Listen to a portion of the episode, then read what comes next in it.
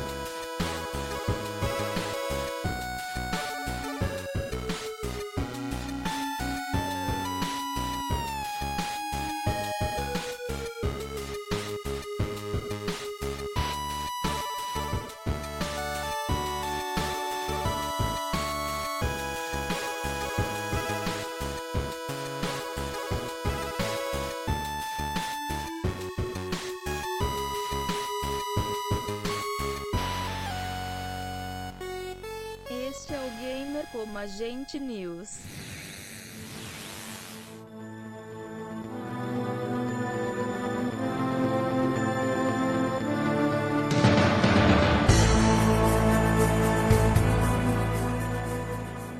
Eu sou o Diego Ferreira. E eu sou o Rodrigo Estevão. E eu sou Kate Schmidt. E sejam muito bem-vindos à 69 edição do GCG News, começando o mês de maio, o mês do trabalhador né, o mês das mães aí, o mês do gamer como a gente também. Aí, GCG todo News. Mês, todo mês é né? mês do gamer como a gente, cara. Ah, então você perfeito, tá, né? Então cara, então deveria abrir sempre tá... assim, né? É, exatamente, cara. Você deveria começar todo o Gamer Como a Gente News como está começando o mês do Gamer Como a Gente, cara. Isso todo mês aí. a gente joga games, cara. Todo mês a gente grava news, todo mês a gente tá aqui. Pô, todo mês, todo mês aí do mês do Gamer Como a Mas, Gente. Sabe o que, que tem todo mês, Stevox? O que, que tem, cara? Sempre, todo mês, tem alguém que está chegando no nosso Gamer Como a Gente, nosso querido podcast aqui, que, que, né, que fica surpreso com a quantidade de números diferentes, de episódios diferentes, né? E ele fica confuso, né? Então ajuda esse nosso amigo gamer que chegou agora a se inteirar na nossa família aqui. Amigo gamer, não fique confuso. É, se você chegou aqui agora, seja bem-vindo ao Gamer Como a Gente, o melhor podcast gamer de toda a podosfera. É, esse que você está escutando aqui é o Gamer Como a Gente News, é o podcast de notícias do Gamer Como a Gente. É aqui onde a gente fala sobre tudo que está bombando aí na indústria dos games, os jogos que vão ser lançados, as notícias polêmicas. A gente fala sobre os jogos que vão sair de graça nos jogos como serviço, né? Game Pass, é, PSN Plus, essas coisas todas. A gente já não fala mais da Nintendo porque o serviço da Nintendo é uma piada e sempre dá uma, uma, uma rasteira na gente, então dane-se você, Nintendo. Mas. E é também aqui no Gamer Como a gente diz que a gente gosta de ler as cartinhas dos ouvintes, né? A gente tem essa. Digamos, essa missão embutida no Gamer Como a gente de criar uma ótima comunidade de amigos gamers. E a gente usa o Gamer Como a gente News para falar bastante é, com os, os, ouvintes através das cartinhas que você pode mandar através do e-mail gamercomagente.gmail.com, através do Instagram ou através de Facebook, né, mensagem de fumaça, é, sabe, tudo que você quiser, mensagem telepática, tudo que você quiser enviar pra gente, a gente responde da melhor maneira possível. Mas, obviamente, como falou o Diego, não só de Gamer Como a Gente News vive o Gamer Como a Gente, a gente tem também outros três grandes pilares para sustentar essa grande abóboda do Gamer Como a Gente. Abóboda, é... caramba. o, a gente tem o, o Gamer Como a Gente Podcast, que é o veículo principal do Gamer Como a Gente. É ali que a gente faz o nosso podcast principal, o veículo principal, onde a gente faz resenhas grandes, ou que a gente aborda pô, temas relevantes da indústria dos games. A gente tem o DLC do Gamer Como a Gente, que em teoria são conteúdos mais curtos e mais rápidos, é, em que a gente fala de games meio que en passant, Né? Então, por exemplo, a gente falou do trem do hype lá recentemente, que a gente falou do Games Ampassan. Dentro do DLC tem o Detonando Agora também, que a gente fala de Games Ampassan e tal. Então, sempre quando a gente vai falar, falar, falar muito rápido de algum jogo, sem entrar muito a fundo nele, sem dar spoilers e tal, a gente bota ele no DLC do Gamer Como a Gente. É, além disso, a gente tem é, como, como quarto pilar o Chiptune, que é o podcast musical do Gamer Como a Gente. Então, muito divertido o Chiptune. É, se você gosta de música, se você gosta de games, você gosta de chiptune, você gosta de gamer como a gente. Então tá aí esse ótimo pilar. Então, são esses quatro pilares fantásticos: o News, o GCG Podcast, o DLC e o Chiptune que sustentam o gamer como a gente, que sustentam esse convívio maravilhoso que a gente tem com vocês toda semana. Excelente. É, apesar de você ter queimado a pauta aí, né, mas como eu sempre pergunto para Kate, quais são os nossos contatos? Né, vou solicitar para ela aqui né? Falar pra falar, gente. Caso... Tem que falar. Tem, porque na verdade eu sei que as pessoas só mandam porque ela fala. Eu sempre falei claro, que não mandou nada. Com ela fala, todo mundo manda. Então manda brasa aí, Kate. Desculpa aí. Bora lá, então. Então continue mandando, continue mandando. Não, não, não nos decepcionem. Bom, nós temos diversos meios de contato que são nossas redes sociais, principalmente o Twitter, que é gamer como a gente, tudo junto. É, Instagram, gamer como a gente também, tudo junto. Nós estamos também no YouTube, né? Porque o YouTube nós temos lives todo finalzinho ali de mês. É, o Diego sempre posta ali quando estivermos perto de ter alguma live, ele sempre posta ali para lembrá-los, mas para lembrar ainda mais é só você assinar ali o nosso feed do YouTube e colocar o sininho, né, para ativar, ativar o sininho, porque ele vai te avisar a hora que as nossas lives começarem. Então, fique atento com isso também. É, pode, você também pode entrar no nosso site, que é gamercomagente.com. Lá tem algumas resenhas, né? Tem também todo, todos os nossos casts é, separadinho ali. Não que você também não possa acessar no seu agregador favorito, mas ali nós temos também ali. E também pelo site a gente tem um canal, né? Que você pode mandar a sua mensagem por ali, ali nos comentários. Cada cast tem ali a, a caixinha de comentários. Então você pode comentar diretamente dali. Ou, se você quiser, se você estiver nostálgico lá no começo dos anos 2000, você pode mandar um e-mail, né? que é o gamer como a gente tudo junto arroba gmail.com é, não esquece de se identificar lá no e-mail também. É muito importante. Mas assim você entrando em contato pelo, pelas nossas redes sociais a gente também responde e lê a sua cartinha aqui no news né? Como sempre como a gente sempre faz mas manda aí a sua cartinha. É, a gente fica super feliz de ler. Pode ser carta carta manifesto, né? a gente tá super contente de ler. e só para lembrar também, a gente tem as Forjas Gamer, não é mesmo, Diego? Isso aí, esse podcast é patrocinado pelas Forjas Gamer como a gente, que é uma forma de ajudar aqui a nossa turma aqui a pagar os custos do podcast, não sei o que. Não queremos ganhar dinheiro com camisetas, a gente quer apenas que vocês fiquem felizes trajando uma excelente camiseta gamer e que vai com uma sensacional eco bag. Né? Então, é, as camisetas custam 35 reais, tá, gente? Cada uma. São 10 estampas diferentes. É, então tem muita opção para você escolher, vários tamanhos. É, então só manda esse e-mailzinho lá pra gente que eu compartilho com vocês as fotinhas de cada camiseta e é só encomendar que elas serão suas de imediato, desde que eu não esteja com preguiça de ir ao correio. Então Fora isso, estará lá as suas camisetas. Recentemente fizemos várias entregas também de camiseta.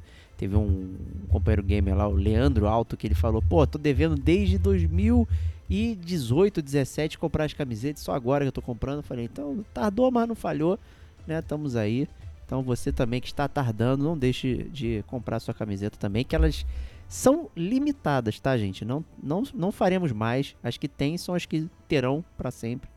Né? Então isso ajuda também a gente a pagar nossos custos aqui e tudo mais. E ajuda bastante né, divulgar a marca do Gamer Como a Gente. Divulgando também os podcasts, né? Fale pro seu amigo, compartilhe né, no, nas suas redes sociais. Ó, oh, estou ouvindo esse aqui, é bem legal, estou curtindo. Né? Isso ajuda bastante a gente também a aparecer mais. Se você né, acompanha o podcast via Apple Podcast, você pode deixar cinco estrelinhas, deixar um breve comentário lá também, que isso ajuda. Se você ouve pelo Spotify, também deixe lá suas estrelinhas, que isso vai ajudar a gente a aparecer mais Então tem sempre alguma forma que um amigo gamer que acompanha a gente pode nos ajudar da melhor forma que vocês conseguirem. Então ficamos muito agradecidos né, por toda essa audiência aí de vocês aí. Então estamos em todas as agregadores de podcast, Spotify, Deezer, né, é, Google Podcast, Apple Podcast, né, pode ouvir no nosso site, pode tem o SoundCloud, enfim, não tem desculpa para deixar de ouvir o Gamer com a gente. Então ouça da forma que você bem quiser, que estaremos lá no seu ouvidinho toda semana, às quintas-feiras, ou se atrasar um pouquinho na sexta. Né? Mas fora isso, estaremos na área toda semana. Então é isso aí. É, como todo mundo falou aqui, vamos começar com os tradicionais recadinhos e comentários aqui dos amigos gamers. Né? Normalmente as pessoas deixam via Instagram ou e-mail, né? então estaremos aqui comentando as cartinhas que recebemos aqui da galera. Então, Stevox, leia a primeira aí, por gentileza. Vamos lá, a primeira carta é do Atila de Paula via Instagram. Ele falou o seguinte: Fala, seus lindos. Primeira vez que escrevo para vocês, mas escuto o podcast há um tempo já. Se lerem no Gamer Como a Gente News, será gostoso demais. Então, meu amigo Atila já está sendo gostoso demais. É, tenho duas perguntas e duas polêmicas. Ele começa com a primeira pergunta: O que vocês acharam do serviço da Microsoft de jogar os jogos na nuvem direto do console? Testei vários aqui e funcionou perfeitamente bem. Diego, você que é um grande fã da cloud aí. Não, é, pô, a, pergunta foi especificamente do console, que eu não possuo. Eu acho que isso diz muito sobre a qualidade do serviço, né? Que eu rodo ele no meu celular ou no computador aqui e cada vez que cada mês que passa é, o serviço fica muito bom, sabe? Eu não tenho reclamação. Eu já tinha conseguido jogar logo no início, eu fui beta tester né, do Xbox Cloud e já tinha funcionado bem em redes 4G, redes remotas aqui do Rio de Janeiro. Testei na região dos lagos aqui do Rio de Janeiro, é, tanto no Wi-Fi quanto na, no 4G e foi muito bom né, o teste. E hoje então, cara, tá sensacional. Meu, muitos dos jogos que eu tenho jogado é, têm sido não comprados, né? E tem sido na nuvem direto. Comprei um controlezinho Bluetooth, ligo no celular e tô com meu videogame portátil aqui jogando jogos da nuvem. No console eu não testei, mas também me pergunto por que, que eu quereria fazer isso no console. Né? Se eu posso fazer um download rapidão e deixar para jogar é, direto do HD. Né? Ah, para salvar espaço? Pode ser, mas quantos jogos você quer também? Pode ser uma forma de testar, né? Você roda o jogo, testa, vê se você curtiu e se você curtiu, né, faz o download e joga direto. Mas eu acho que o, o serviço ele, ele é muito bom para quem não tem o console, na real. Funciona muito bem. Eu fico muito contente aí com ele. É, tanto a Kate quanto o Stevox tem uma caixa aí, X aí. É, mas me pergunto se vocês fazem streaming ou se vocês jogam direto aí. Stevox, é, como é que você, como é que é o seu playstyle? É, eu sempre jogo direto. É, comigo não tem muito estresse não. Eu baixo o jogo, eu jogo e quando eu parei de jogar eu deleto. É, apesar de ter uma oferta muito grande, eu nunca baixo muitos jogos ao mesmo tempo, porque eu sei que eu não, não vou ter tempo de jogar tudo, então eu baixo só quando eu sei que eu vou jogar e depois eu deleto. Então não tem, nenhum, não tem muito problema não. Eu cheguei a testar, que nem o Diego no celular, mas o meu teste não foi tão bom. É, mas isso eu acho porque eu não tinha um controle. Eu fui testar no controle do próprio celular, que ele meio que coloca um controle de videogame no, na, na, tela do celular, aqueles controles touch, né? Você fica com seta, você fica com, com, com os botões da face, você fica até com L e o R, tem jeito de você apertar. E eu, sinceramente, achei ruim. Achei pouco responsivo, não gostei. Eu acho que é, e tinha delay e tal. Você apertava e tinha delay, não funcionava direito. Eu achei, na verdade, ruim. Eu, inclusive, peguei para testar um jogo que seria fácil, que seria o Walking Dead, né? Que é aquele jogo da Telltale. E, nossa, travou demais, assim, horrível. E, tipo, tinha um gimmick logo no início do jogo tinha que matar um zumbi que tava andando na minha direção, lento que nem um zumbi. Era tipo tutorial, assim, aprenda a tirar na casa zumbi. Eu morri duas, três vezes e tal. Eu falei, ah, cara, dane-se. Mas isso eu acho é porque eu tava jogando no touch. Vale salientar também que esse teste foi feito lá no início. Então, como o Diego falou, já melhorou bastante o serviço. Então, talvez a rede esteja mais, melhor, esteja movimentando é, mais legal. Mas eu acho que talvez o ideal seja fazer isso que o Diego falou. Então, se você não tem o um console, né? Você comprar um controlezinho Bluetooth, né? Tem uns inclusive que você consegue encaixar o seu celular no controle e aí você consegue jogar com o controle apoiado no celular, até deitado, essas coisas todas e fica mais tranquilo. Isso aí. E aí você, Kate, como é que é o seu consumo? É, é nuvem ou é também baixando no console? É baixando no console. É, eu, eu não, também, assim como o Estevão, não tenho esse costume de baixar muitos jogos, né? Embora, assim, meu consumo no Xbox seja, assim, 95% Game Pass. Os outros 5% são os jogos da live que eu acabei pegando. E alguns retro, retro games que eu acabei pagando baratinho aí. Mas normalmente, normalmente não, né? Só baixando no, no videogame mesmo, porque se eu baixo muitos jogos no videogame, muitos, muitos jogos, eu acabo dropando, sabe? Eu não vou até o fim. Até que nem Netflix, que você fica lá olhando, olhando o que, que você vai assistir e você acaba não assistindo nada. Então é, é mais ou menos assim. Eu, eu baixo aquilo que eu vou jogar, eu baixo tipo, três jogos ali, vou até o fim com um jogo, aí eu começo um segundo jogo, assim, mas eu me forço a terminar alguns jogos. Então, assim, por hora, a nuvem é, no console, para mim, não tenho necessidade de, de utilizar, não tenho nenhuma mesmo. Muito embora o Xbox Series S ele tenha uma memória um pouco menor, né? Uma, ele tem 256 GB, mas que o que realmente é liberado para você é 220, né? Porque o restante é do sistema e, o, e mais um, um pouquinho ali ele reserva para dados temporários. Então, nunca fiquei assim abaixo, ou, ou, melhor dizendo, eu nunca fiquei assim com 90 GB, sabe? Sempre fui muito. É, até 150 GB estava liberado ali no, no videogame, então nunca tive esse problema. Justo. É, Beleza. a cartinha do Atila, ele falou o seguinte: essa fica como sugestão de pauta também. O que vocês pensam sobre preconceito com alguns jogos? Por exemplo, eu sempre tive muito preconceito com os jogos indie point and click. Isso me fez perder verdadeiras obras-primas como Ad, The Artful Escape e jogos da Telltale acham que o marketing em cima dos AAA potencializa esse preconceito nos gamers? Cara, eu acho que preconceito tá. Se tiver preconceito com qualquer coisa, não só com indies, você tá mal, cara. Eu acho que essa é a grande ideia. É... E eu, obviamente esse preconceito com, com indie games, eu, eu acho que realmente, se você tiver ainda, né, você está perdendo muita coisa. Quem tiver está perdendo realmente muita coisa. Porque hoje a gente costuma até falar que muitas vezes a inovação ela, ela vem dos indie games, porque os AAA eles, eles exigem tanta grana para serem produzidos que as, as indústrias às vezes têm medo de arriscar nesses jogos grandes.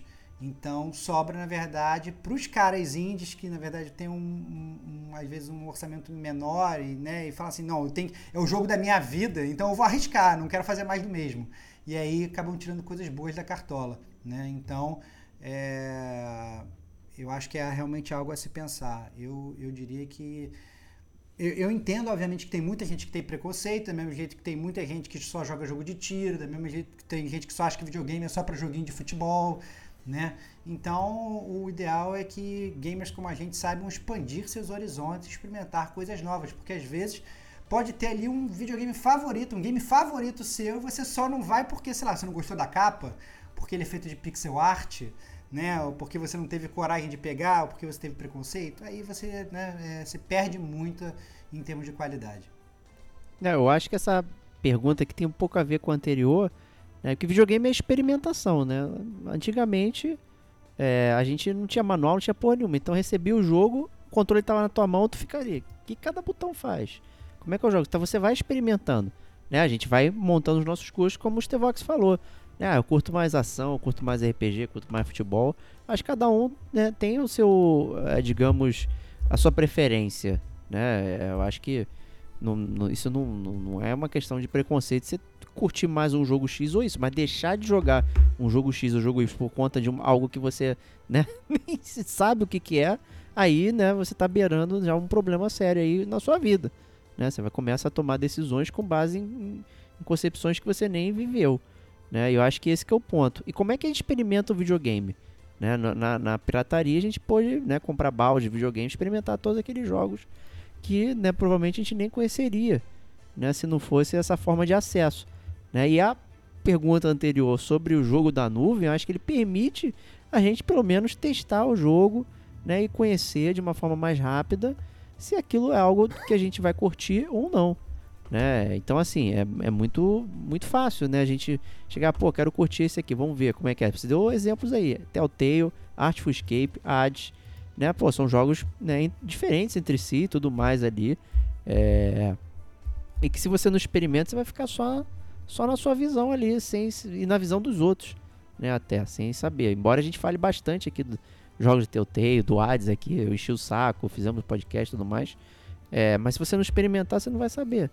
Né? Então acho que, que, que, isso é muito importante. Mas é muito comum, né? O, o, como o videogame é uma coisa focada em tecnologia, né? A gente tem a tendência né, de olhar muitos jogos AAA. Né? Até mesmo esse, esse trem do hype aqui, rolou umas discussões e off, dizendo que não tinha nada esse ano que valesse a pena curtir. Né? A gente teve aqui umas discussões e tal. Como é que a gente vai colocar quais são os jogos? Mas como assim? Vai tá, não para de ser jogo indie. Né? Por que, que não tem nada que vale a pena? É porque muitas vezes a gente nem sabe que esses jogos estão saindo. Né? A gente não faz ideia. Né? É, sai muito mais jogo do que a gente consegue controlar. Então, os jogos que são AAA, que tem um marketing vistoso, né? a gente consegue olhar com mais, mais, mais facilidade. Né? Pessoas só falam, pô, o Elden Ring. Saiu o Elden Ring, que Elden Ring tem tudo quanto é buraco. Você não, não tem como não, não ver que tá rolando Elden Ring. Mas os outros jogos que eram juntos ali, a gente tem como saber. Né? Então é muito, muito curioso isso. Né? Eu tem acho se que... eles escutarem o gamer como a gente, cara. Não, aí, né? Tem várias dicas de games espetaculares que passam debaixo do radar aqui, cara. Essa é a verdade. Não, pois é, é, a gente a gente curte bastante trazer esse conteúdo, né? É, porque é legal. Por que, que eu vou ficar preso num jogo? Só posso experimentar várias coisas e tudo mais. Em off aqui antes do XG News, a gente estava comentando de outros jogos que a gente estava experimentando por conta disso. Né? E fica aí nas resenhas também. Né? Jogos da TLT a gente já fez, o AD a gente já fez. O Artful Escape foi um que a gente comentou aqui. Eu comentei com o Stevox. Né? Ele tinha até começado no, no Game Pass. Não curtiu tanto, né, Stevox? Não foi um. É, clicou é. com você. É, não clicou. Foi. Esse, esse, essa é a beleza, né? A gente gosta de indie game, mas às vezes tem uns que a gente joga e a gente não gosta. O Artful É. Escape eu achei meio paradão e tal, não sei o que. Eu falei, ah, cara, tô achando meio monótono. Mas às vezes tem aquele negócio da vibe do jogo. Às vezes você vai jogar o jogo uma hora, em um momento de vida, que o jogo não clica com Exato. você. Depois você vai jogar em outro momento, ele clica. Então tem muito do que você tá disposto a jogar naquele momento também, né? Não, pois é. Eu nem cravaria que, que o jogo é ruim. Eu cravaria que pra aquele momento, momento de vida não clicou muito, né? Tá lá baixado ainda, cara. Não foi um jogo que eu não deletei, não. Justo. Né, então, continua aí, fera. Vamos lá, vamos lá. Agora as polêmicas. Agora. Polêmicas, polêmicas do Atila. Polêmica número 1. Um. The Witcher não é isso tudo, cara. E aí, Diego? Quer, Você vai- quer arrumar vai- confusão, cara. Você vai, você quer que vai, vai romper amizade com ele, cara? Não, de forma alguma. Acho que todo mundo tem direito à sua opinião errada. É tranquilo. É. Não tem estresse nenhum. É. Talvez ele queira se dizer, The Witcher da Netflix não é isso tudo. É verdade. Realmente não. Você viu a segunda é temporada, Diego? Tô, tô qua- Vou acabar, vou acabar. Tô quase Vai acabando. acabar. Você viu o primeiro episódio há 5 anos atrás, cara. Pelo amor de Deus, cara. Então, tô quase tem que gravar o acabando. GCG View aí, cara. É porque não é Pô, tudo deixa isso. Esse, esse mês a gente vai gravar. Venho aqui publicamente dizer Ai, Deus que nós vamos que- gravar o. GCG View no dia 16 de maio. Que isso? Tá vou aqui. ter que rever. Vou ter que rever, cara. Pelo amor 16 de maio. Tá aqui já anotado. Mas assim, é, o- o- tem um motivo pro The Witcher ter sido elevado a um patamar, né, Stevox? Que é o Witcher 3, né, cara? Exato. Cara. É, É, o Witcher 3. é o Witcher foi 3. foi o jogo que mudou a franquia, foi um jogo que trouxe, na verdade, side quests que a gente não estava acostumado a ver, foi um jogo que trouxe roteiro de uma forma que a gente não estava acostumado a ver, né? Eu acho que, na verdade, se você comparar, inclusive, o The Witcher 3 com os jogos que eram feitos na época, em termos de roteiro, era uma coisa. Se você comparar hoje, tem vários jogos que realmente às vezes até se inspiram e tentam fazer igual. Então é injusto você pegar e você simplesmente falar: não, olha, The Witcher não é isso tudo, porque sei lá, eu fui jogar ele agora e tem vários jogos que fazem igual. É, foram jogos que, que podem estar sendo comparados com o próprio. Foram, foram inspirados no próprio Witcher. A gente tá falando do Witcher 3 na grande coisa. O, o Witcher 3 ele é um jogo que foi lançado em 2015. 2015, galera. A gente tá em Sete anos. 2022, cara. Sete anos, cara. Então, você pode falar que ele não é isso tudo, mas você pode. E aí pode, tem gente que pode discordar ou discordar. Mas uma coisa que você pode falar tranquilamente também é que o Witcher já tá ficando velho, cara. O Witcher já, já sabe, já, já começa a andar de bengalinha, entendeu? Então não é mais esse jogo recente. A prova disso é que ele até hoje tem gente que entra nesse tipo de discussão. Se tem gente que entra nesse tipo de discussão, se ele é bom ou não, é porque claramente ele, ele é bom, né? Vamos, vamos Ele é bom. né? Ele é bom no mínimo pra discutir se ele é bom ou se ele é ruim, né? É. O que, Kate, você acha, o que que você acha aí dessa afirmação? Bom, eu gosto de The Witcher, né? Então, assim, eu gostei. Não, eu, assim, é que ele não pontuou aqui qual The Witcher, se é o primeiro, o segundo, enfim. Mas eu gosto, eu gosto do. Eu gostei do, é, do The Witcher 3. Tá para sair até a, a, versão do, da nova geração, né? Atrasou. A CD Projekt Red atrasou. Mas assim que sair, eu vou jogar de novo. Eu pretendo jogá-lo de novo. E pretendo platinar. Então, assim, é, eu gosto do, do, jogo. Mas, assim, eu respeito total quem, quem não gosta. Porque não, é, eu conheço não, bastante gente que não gosta. Aqui pra isso, não. conheço bastante gente que não gosta do, do jogo The Witcher, mas que gosta do livro do The Witcher. E não gosta da série. Então, é, assim... É, então, pois é. Não, a afirmação dele não tá clara qual, qual, qual ataque que ele quer dar. É. Pode ser a franquia inteira, tipo, é odeio jogo. The Witcher. Né? É odeio The Witcher. Tudo bem. Né? Realmente, o Geraldão ele é um péssimo personagem. Né? Ele, ele serve muito como o avatar da gente, de estar tá dentro daquele mundo. Né? Eu acho que se cara, é isso que ele quer dizer, você, beleza. Você é péssimo, cara. Eu sou maravilhoso, cara. Você pode falar. Meu avatar é fantástico, cara. Se o seu avatar é ruim, fale por você, cara. Fale por você. Justo, tá bom, beleza. Mas vamos lá, continua aí. Próxima polêmica aí. A próxima polêmica, segunda e última polêmica do Atila é o seguinte: Death Stranding só tem o hype porque é do Kojima. Se fosse de uma Ubisoft da vida, seria muito mais massacrado. Ih, aí eu já até rapaz. respondo, eu respondo fácil essa. É, essa afirmação é impossível. O, o, o, Death Stranding ele nunca seria da Ubisoft, porque a Ubisoft não tem culhão de arriscar não tem. tanto quanto que o Kojima é. arrisca. Então, se a Ubisoft tivesse qualquer coisa, né? ah, não, vou fazer um jogo novo. Ia fazer um jogo de um cara encapuzado que tem uma Hidden Blade, que mata pessoas depois que ele evolui, entendeu? Então, assim, é, é isso que a Ubisoft sabe fazer. Então, eu acho que o mérito do Death Stranding em ter, na verdade, criado um gameplay que, na verdade, ninguém tem, e ninguém tinha, um multiplayer totalmente diferente também, é, e, obviamente, com um enredo que veio da cabeça do Kojima. Então, assim você falar que, ah, não, ele seria. É, sabe, se só saísse pela Ubisoft, mesmo que a Ubisoft quiser fazer o Death Stranding, não ia ter uma mente maluca que nem a do Kojima para botar aquela história. E não teria o, o cacife para testar aquele gameplay. Então, cara, desculpa, o Death Stranding ele só poderia ter sido lançado pela Kojima Productions, cara. Então, eu acho que se. E se, e se, e se, aí a gente entra numa. Numa seara que eu acho um pouco complicada, mas esse tipo de, de possibilidade eu acho que não cola pra mim, cara. Tá aqui, tá aqui um defensor de Death Stranding, cara. Olha é, eu, eu fiquei não... horas esperando o crédito daquela parada acabar, né? eu não sou um grande defensor de Death Stranding, mas eu concordo com tudo que você falou aí. E se eu fosse comparar o, o, o, Ubisoft The Game, o Death Stranding certamente não seria um. O The Witch anterior ele poderia ter sido acusado de Ubisoft The Game, né? Até ele tinha blips no mapa, né? O problema, o problema não. O lance é que os blips do mapa do Witcher, muitos tinham soluções interessantes em termos de quest, de Sim. coisas que você aproveitava no mundo. Né? E aí a solução do Witcher é uma solução que a Ubisoft não, não pensou, apesar dos blips no mapa. Né? Então, a, agora, a Death Stranding não tem absolutamente nenhum blip do mapa igual igual a Ubisoft. Não tem nada. Não tem. Isso é realmente, eu diria que é injusto. Né? Comparar o Death Stranding, que é uma parada muito única, com, com 80 jogos que são todos iguais com a capa diferente, né? É o, é o Far Cry, é o, é o Assassins e, e Watch Dogs, não sei o que, cara, são todos jogos idênticos. Eles funcionam da mesma forma. Aí, aí eu não consigo né, atacar o Kojima não, vou ter que partir em defesa dele, né? Mas falando em Kojima e Death Stranding, né? Eu vou dar a próxima carta aqui. É, já por isso que eu montei a pauta dessa forma aqui para ter essa continuidade que a Kate vai ler aqui a cartinha do nosso amigo aqui, do Klinsma, que é fissurado pelo Death Stranding. Exato. Eu acho que há umas duas aí lives que ele entrava lá no chat e comentava que ele estava jogando Death Stranding. É, é, é. Que eu me lembro. Então, possivelmente ele terminou. Vamos ver. O Clisman Monteiro, via e-mail, é, ele diz o seguinte: Olá, amigos gamers. Olha, eu aqui mais uma vez. Queria primeiramente agradecer a todos vocês que fazem o gamer como a gente. Ouvir o GCG é a minha dose de força a mais para continuar na batalha que é a vida. Espero que um dia eu possa conhecer vocês pessoalmente, algo como tipo uma BGS da vida, por exemplo.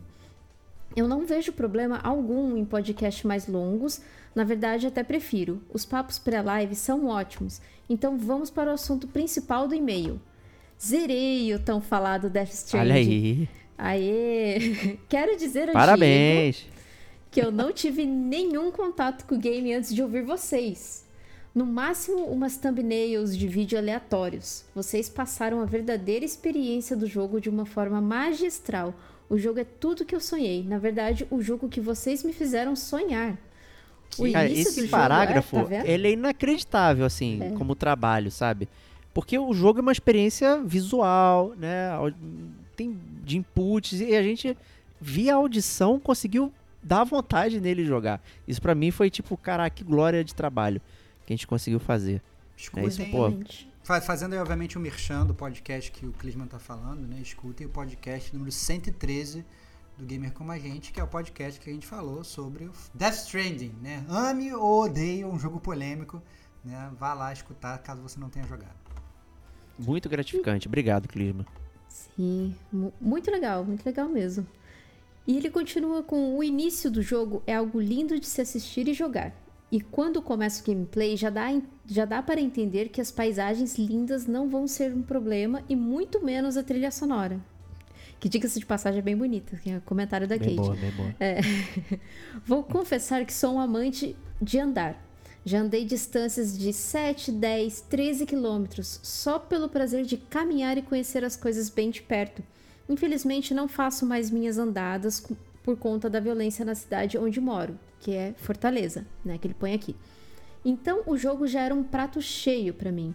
A parte da jogabilidade contra inimigos não foi um grande problema. Usar a boleadeira era muito divertido, e quando mais armas íamos ganhando, achei que ia ficando até bem mais fácil, tirando os mulas que atiravam para matar.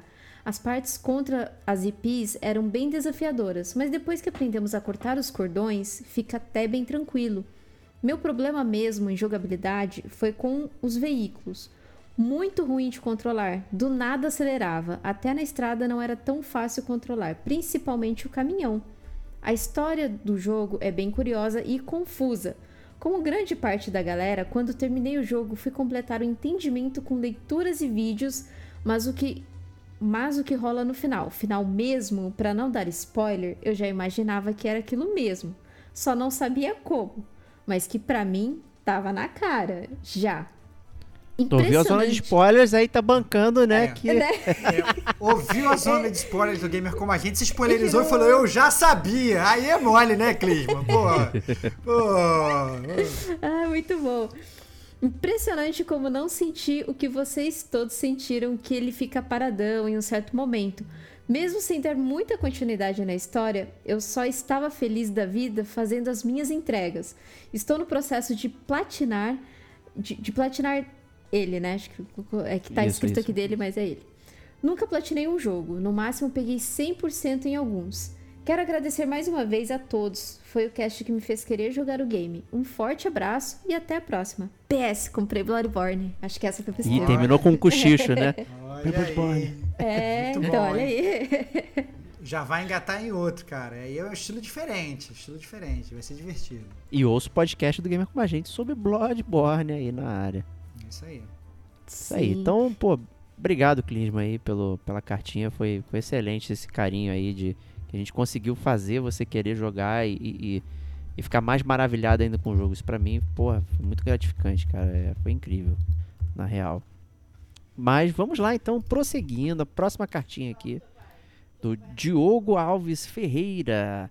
Ele começa assim: Salve, salve, amigos do Gamer como a gente. Tudo bem com vocês? Espero que sim. E também espero que dê tempo da minha cartinha ser lida. Deu tempo aí, olha aí, chegou. Pessoal, esses dias me peguei pensando no poder que o tempo tem sobre os games e sobre a forma que pensamos neles. Para dar um exemplo, The Last of Us, que também não considero franquia, Diegão. Olha aí, viu? Obrigado, mais um defensor da não franquia. Quando joguei a parte 2, não sabia nem o que pensar direito. Foram muitas emoções. Passado um tempo e rejogando, tive a certeza que ele era melhor que o primeiro. Passado mais um tempo de afastamento, me lembrando dos dois jogos, senti que o primeiro era melhor, pois apresentava o mundo, tinha a dinâmica dos personagens principais inigualável, era mais simplista, com aqueles gráficos do PS3 que amo demais sem saber o porquê. Porém, hoje em dia, passada outra janela de tempo, não consigo dizer para mim mesmo qual dos dois considero melhor. O tempo fez isso. Outro exemplo é que por muito tempo tive a certeza que o jogo que eu levaria para uma ilha deserta seria The Witcher 3. Acho que tá tendo um tema aqui, né? Recorrente Olha aí, Witcher, Witcher 3. 3. Olha a prova aí, cara. Olha a prova aí que o Witcher ó. 3 é sinistro, cara. Olha aí, cara. Olha quanta coisa você pode fazer no Witcher 3. Múltiplas vidas que o Geralt tem dentro do jogo. Caçar monstros, jogador de Gwent, grande galanteador, andarilho, mercenário, resolver problemas de pequenos vilarejos ou grandes reinos, aquelas side missions que sempre davam um ar refrescante ao jogo. Passado um longo tempo, só de pensar em jogar The Witch já dá preguiça. Outro efeito do tempo. Sendo assim, gostaria de perguntar para vocês: o efeito do tempo também afeta a opinião de vocês sobre os jogos? É... Posso responder? Quer responder aí, Stevox? Pode, vamos Eu- lá, depois eu Cara, aqui. Eu acho que assim, é, é, é óbvio que afeta, né? E não só o efeito do tempo, como o que você tá vivendo naquele momento, quem você é naquele momento, o que você se tornou, né? É, as suas experiências com outros jogos afeta é, a experiência com jogos anteriores. Então, assim, você jogou. Você, você tá num, num, num ritmo mais frenético, você quer jogar um jogo mais rápido, você quer um jogo mais lento. Às vezes você jogou um jogo novo que, pô, já pegou a experiência daquele teu jogo antigo e melhorou 200%. Cara, eu amava jogar é, primeiro GTA, né? Aquele, aquele GTA que era que ela se via só de cima no PlayStation 1, top-down, você via encontrar só o carrinho e tal, não sei o que, um lado pro outro e tal. Hoje, sabe, é, não existe mais jogar, tem outros, sabe, o próprio GTA cresceu muito, é um jogo completamente diferente, né? Então, assim, é óbvio que afeta e isso é completamente compreensível, né? Eu acho que isso acontece com todos nós. E o que é pior, às vezes, às vezes você tem aquela memória é, carinhosa com relação àquele jogo, você não quer rejogar para não estragar aquela memória maneira que você tem, que você tem medo de passar a odiar um jogo que você amou. Olha só que loucura, isso acontece também com um gamer como a gente, né? Você tem aquele jogo precioso lá, assim, cara, se eu pegar esse jogo do Super Nintendo aqui e botar de novo, pô, amava F0, vou botar, será que vai ser uma porcaria agora? Entendeu? E aí vai Vai. acabar, vai, vai acabar com, com, com, com, com toda a sua memória afetiva? Ocorre, né? Então é, é muito normal e isso vai acontecendo com todo mundo, né? Eu acho que é perfeitamente plausível. O que, que você acha, Kate? Ah, eu acho que, que muda bastante. Muda bastante, sim. É, não, assim, pelo menos comigo, não, não com jogos tão recentes. Mas isso que o Estevão falou é batata, cara. Porque tem jogos que eu não rejogo, que, que tem lá no, no Switch Online e tal, Super Nintendo, Nintendo 64. Eu não jogo porque eu tenho uma memória afetiva que eu não quero estragar mesmo. É real, isso é muito real, muito real. Então, tenho vontade. Alguns jogos eu, eu sei que se eu rejogar vai dar bom. Alguns outros eu sei que se eu rejogar não vai ser a mesma coisa. E às vezes quando a gente rejoga, até mesmo a gente fala, putz, mas isso parecia ser tão legal na época que eu jogava, né? Mas é porque muda muita coisa, né? A gente muda, né? É, é, é muito, muito, muito relativo mesmo. Eu até comentei antes de a gente começar a gravar que eu tava rejogando Ghost of Tsushima. E pra quem lembra que eu falei desse jogo em um Detonando Agora, que eu não tinha gostado muito do jogo porque ele tinha algumas falhas que me irritavam. E daí eu rejogando ele, assim, consertaram muitas coisas do, do jogo na- nas quais me incomodava. Então, assim, tá sendo um pouco mais fluido e a história pra mim tá ficando até um pouco mais diferente, sabe? Então, eu tô, tô eu concordo total com isso, total. Eu só não volto muito atrás com The Last of Us. The Last of Us eu acho que por enquanto eu vou ficar por um bom tempo, por uns bons longos anos achando que o segundo é melhor que o primeiro. Não sei, né? É, bom. é, eu também não sei, porque eu dei a mesma nota pros dois, né? Então. Aí? Empatou. Que é uma coisa só, não é franquia, é uma coisa só. Né? Jogada em tempos diferentes. Mas, é, sim, concordo. Acho que todo o prisma de como a gente enxerga as coisas, ele, ele muda, né? É normal isso. Mas no exemplo aqui, eu não sei se eu percebi uma coisa diferente entre o exemplo dele do Last of Us versus do It. O do Last of Us parece uma coisa reflexiva, né? O, então o tempo fez ele refletir sobre os temas envolvidos, né? É, quais são os impactos, uma série de coisas.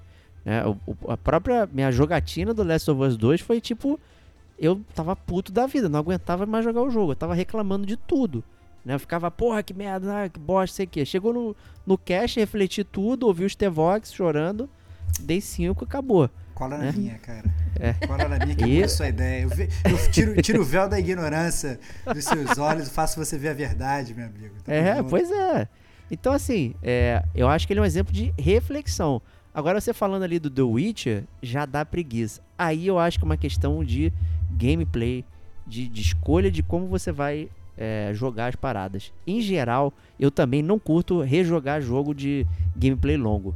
Assim, mesmo É. que eu tenha amado. Mas, Eu isso, não mas, isso gosto. que eu, mas isso que eu tô falando, às vezes não é nem questão de, de reflexão. Às vezes tem alguns jogos que eles são muito bons pra você jogar uma vez só. Isso, é isso você- que é. é, pra- é, então, é simples assim. Então, assim, tem um jogo, pô, esse jogo é foda. Mas beleza, você fez tudo. Tipo, a gente, antes de entrar no cache, a, a própria Kate tava falando que tava rejogando aí o Ghost of Tsushima. E acabou de falar de novo que tá rejogando o Ghost of Tsushima. Eu acabei de. E eu falei, cara, se eu for rejogar, se for lá, vai lá, ouça o cast do Gamer gente sobre o Ghost of Tsushima. Né, que eu falei muito bem. Mas pra rejogar, eu não sei se eu rejogaria fazendo tudo de novo. Porque tem várias gimmicks que não vale a pena. Vale a pena você fazer uma vez só. Mas se for parar pra fazer tudo, talvez não seja tão legal. Entendeu? Então, assim, é, tem vários jogos que realmente eles funcionam muito bem como, como um playthrough só grande. E tem outros jogos que não, que são feitos para você jogar diversas vezes, inclusive. E às vezes você tem que jogar diversas vezes para ter toda uma experiência, né?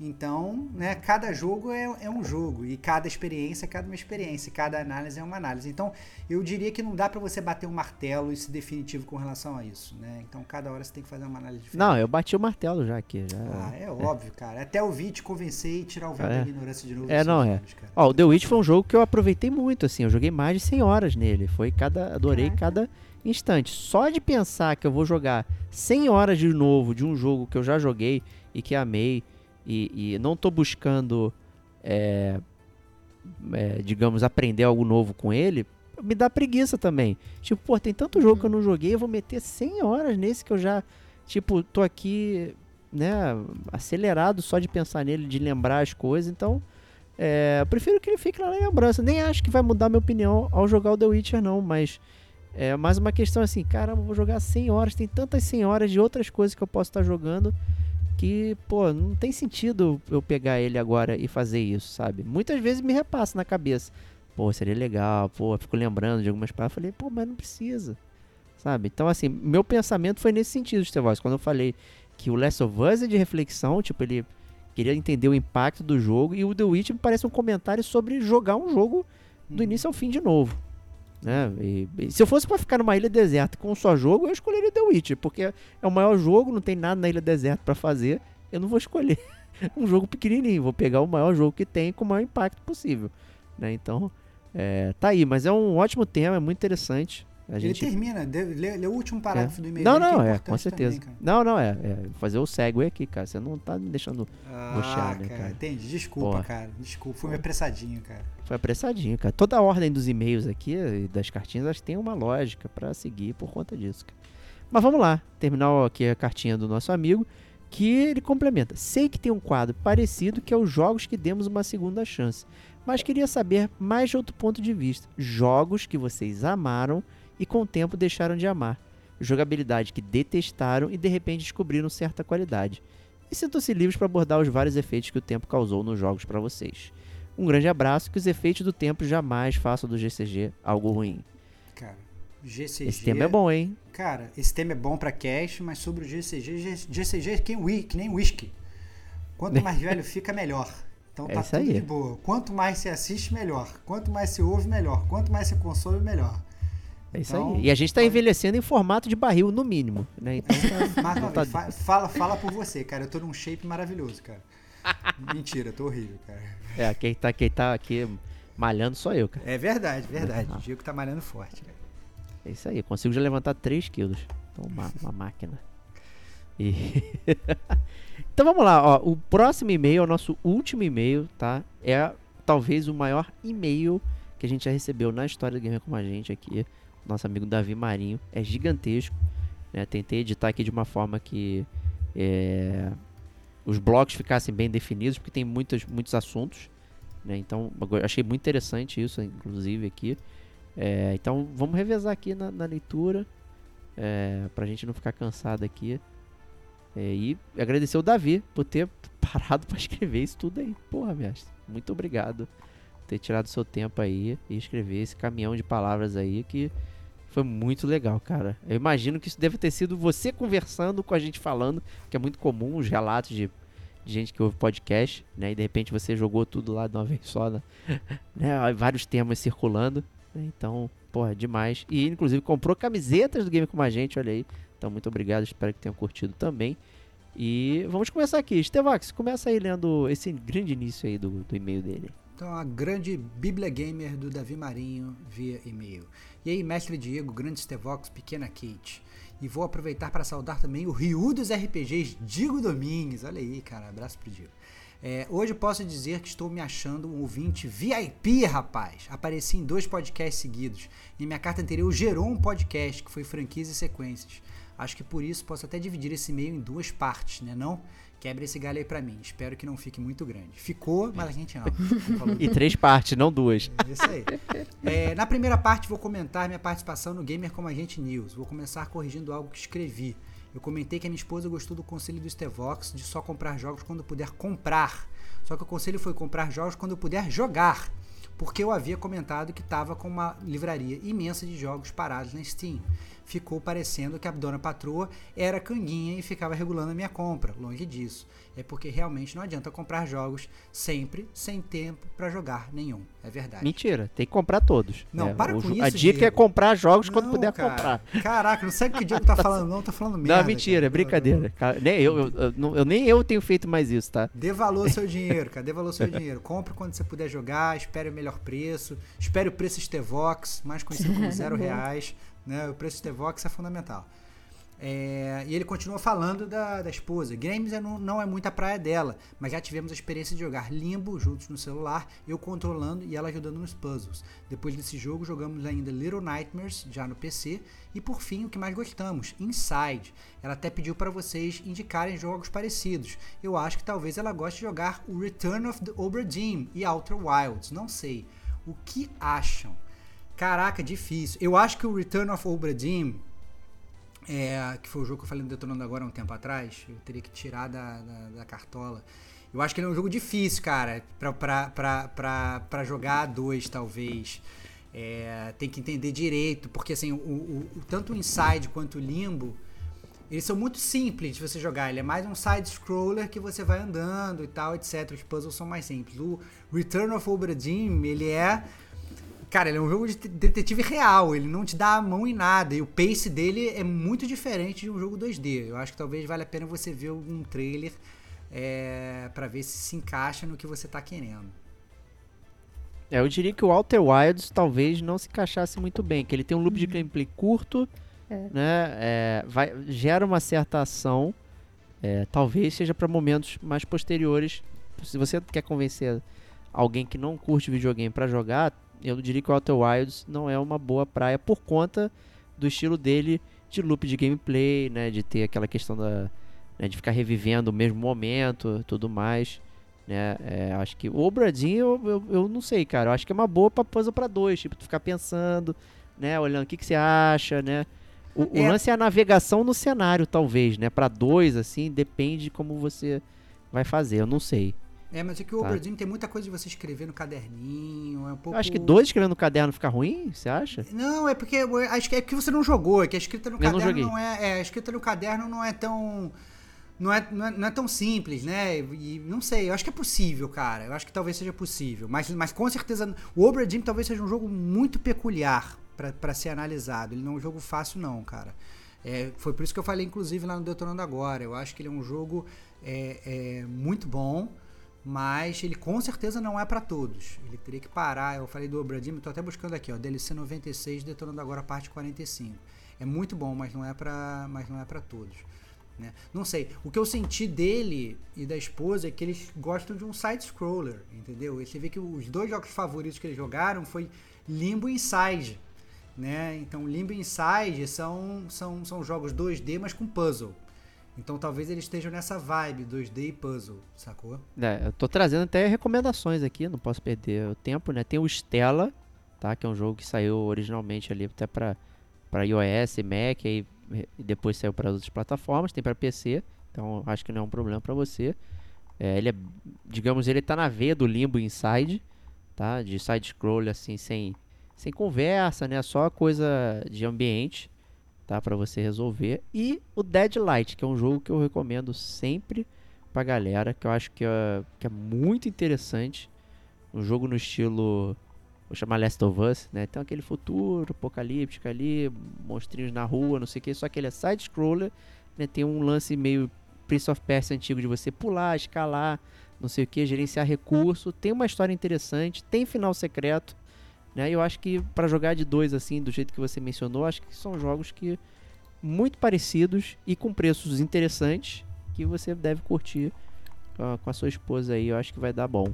Oh, é, outro Kate... jogo também, hum, outro jogo também que a gente já falou aqui no Gamer Como a Gente, que talvez seja uma boa, que ele, ok, ele não é 2D, ele é 3D, mas ele também tem puzzle, ele é simples, ele é contemplativo, ele tem uma boa história que você vai te instigando, é o Rhyme.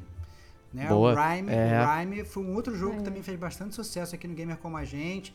Tem um plot twist maneiro no final, não não não se spoilerize, porque se você se spoilerizar, você vai estragar o jogo para você. E tem o podcast do Gamer Como a Gente, que é o podcast número 128. Você pode escutar, pula a zona de spoiler, vê se você gosta e, e, e manda brasa. Eu acho que pode ser uma boa ideia também. Eu quase dei um spoiler, desculpa, ainda bem que você me deu um alerta. É. Eu ia falar que a, a situação de vida dele ali potencializa, e não vou falar qual, potencializa o, o jogo, é. né, o impacto que o tá jogo dando, tem. Tá então, dando, no tá máximo, a gente vai cara. até aí. É. Cara, outro também que na verdade é polêmico, que talvez fosse muito legal jogar de dois, mas que também tem esse problema do loop do gameplay que o Diego falou, é o 12 Minutes. É. O 12 Minutes ele é um jogo de puzzle, ele é um jogo que, obviamente, ele é um jogo muito pé no chão, pelo menos no princípio, né? É, e que, na verdade, você tem que entender o que está acontecendo. E obviamente a, a, a, você e a sua esposa vão engajar na história, pelo menos no início, né? E vão, vão querer entender o que está acontecendo ali. Né? E como casal, inclusive, como o jogo é sobre a história de um casal, né? É, talvez vocês até né, é, é, se sintam envolvidos. Então, o 12 Minutes talvez seja uma boa para testar. Mais uma vez, vejam o trailer, tem podcast do Gamer Como a Gente também, né? 12 Minutes Podcast número 127 do Gamer Como a Gente, tem zona de spoilers e tudo. Pode valer a pena também para vocês.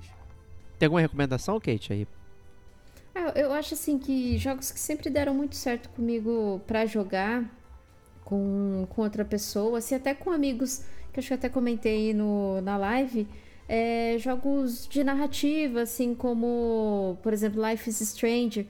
É legal você jogar com outra pessoa, não que assim, a outra pessoa vai pegar um controle e jogar junto, mas as escolhas, sabe? É, é, é, é como se fosse você assistindo um filme Daí é, tem, tem lá os diálogos, aí você olha pra pessoa e o que, que você acha? O que, que eu escolho? O que, que eu. Né? Então você tem essa discussão com a pessoa, eu acho bem legal. Você acaba desenvolvendo né, uma jogatina bacana. Então eu recomendo muito esses jogos narrativos como Life is Stranger. Tem, tem outros jogos também, assim, que é, é de, de narrativas. Eu não sei, acho que a plataforma dele é PC, né? Que, que ele comentou. PC. Eu acho que sim, agora ele tem os jogos da Quantic Dream disponíveis, né? Então ele pode ah, jogar é, Heavy Rain agora no PC, ele pode jogar é, Heavy Rain, Beyond Two Souls, o Detroit. Os jogos da Telltale também são narrativos, Telltale, né? Exatamente. Os jogos é. de FMV lá do Serginho, que ele curte. Os jogos de FMV né, que também tem Serginho. escolha. Exatamente. É. O, que a gente, o Until Dawn, que a gente já falou, gosta de terrorzinho. Isso, era isso que eu tava né? tentando lembrar o nome. Tem o que Until ele é bem legal Dawn, de jogar com a turma. Tem, tem e o Until Dawn, ele, ele é construído, né, para jogar com outras pessoas, né? Ele é bem construído para você jogar com, com várias outras pessoas, assim, de você passar o controle ou a escolha pro, pro seu outro amigo. Agora, se ele quer jogar uma coisa que divertida, que eu pelo menos me diverti quando eu joguei, foi o Untitled Goose Game, que é o jogo do ganso. E agora ele tem uma versão de cooperativo. Então ele tem lá o, o, os itenzinhos, os desafios que você tem que fazer naquele cenário.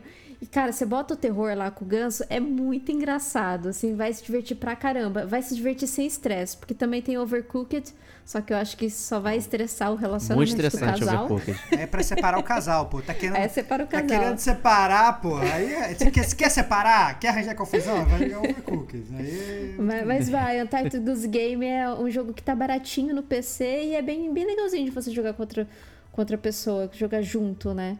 Mas é uma experiência boa. Pelo menos eu acho, assim, né? Várias, pra quem já não aqui. joga muito.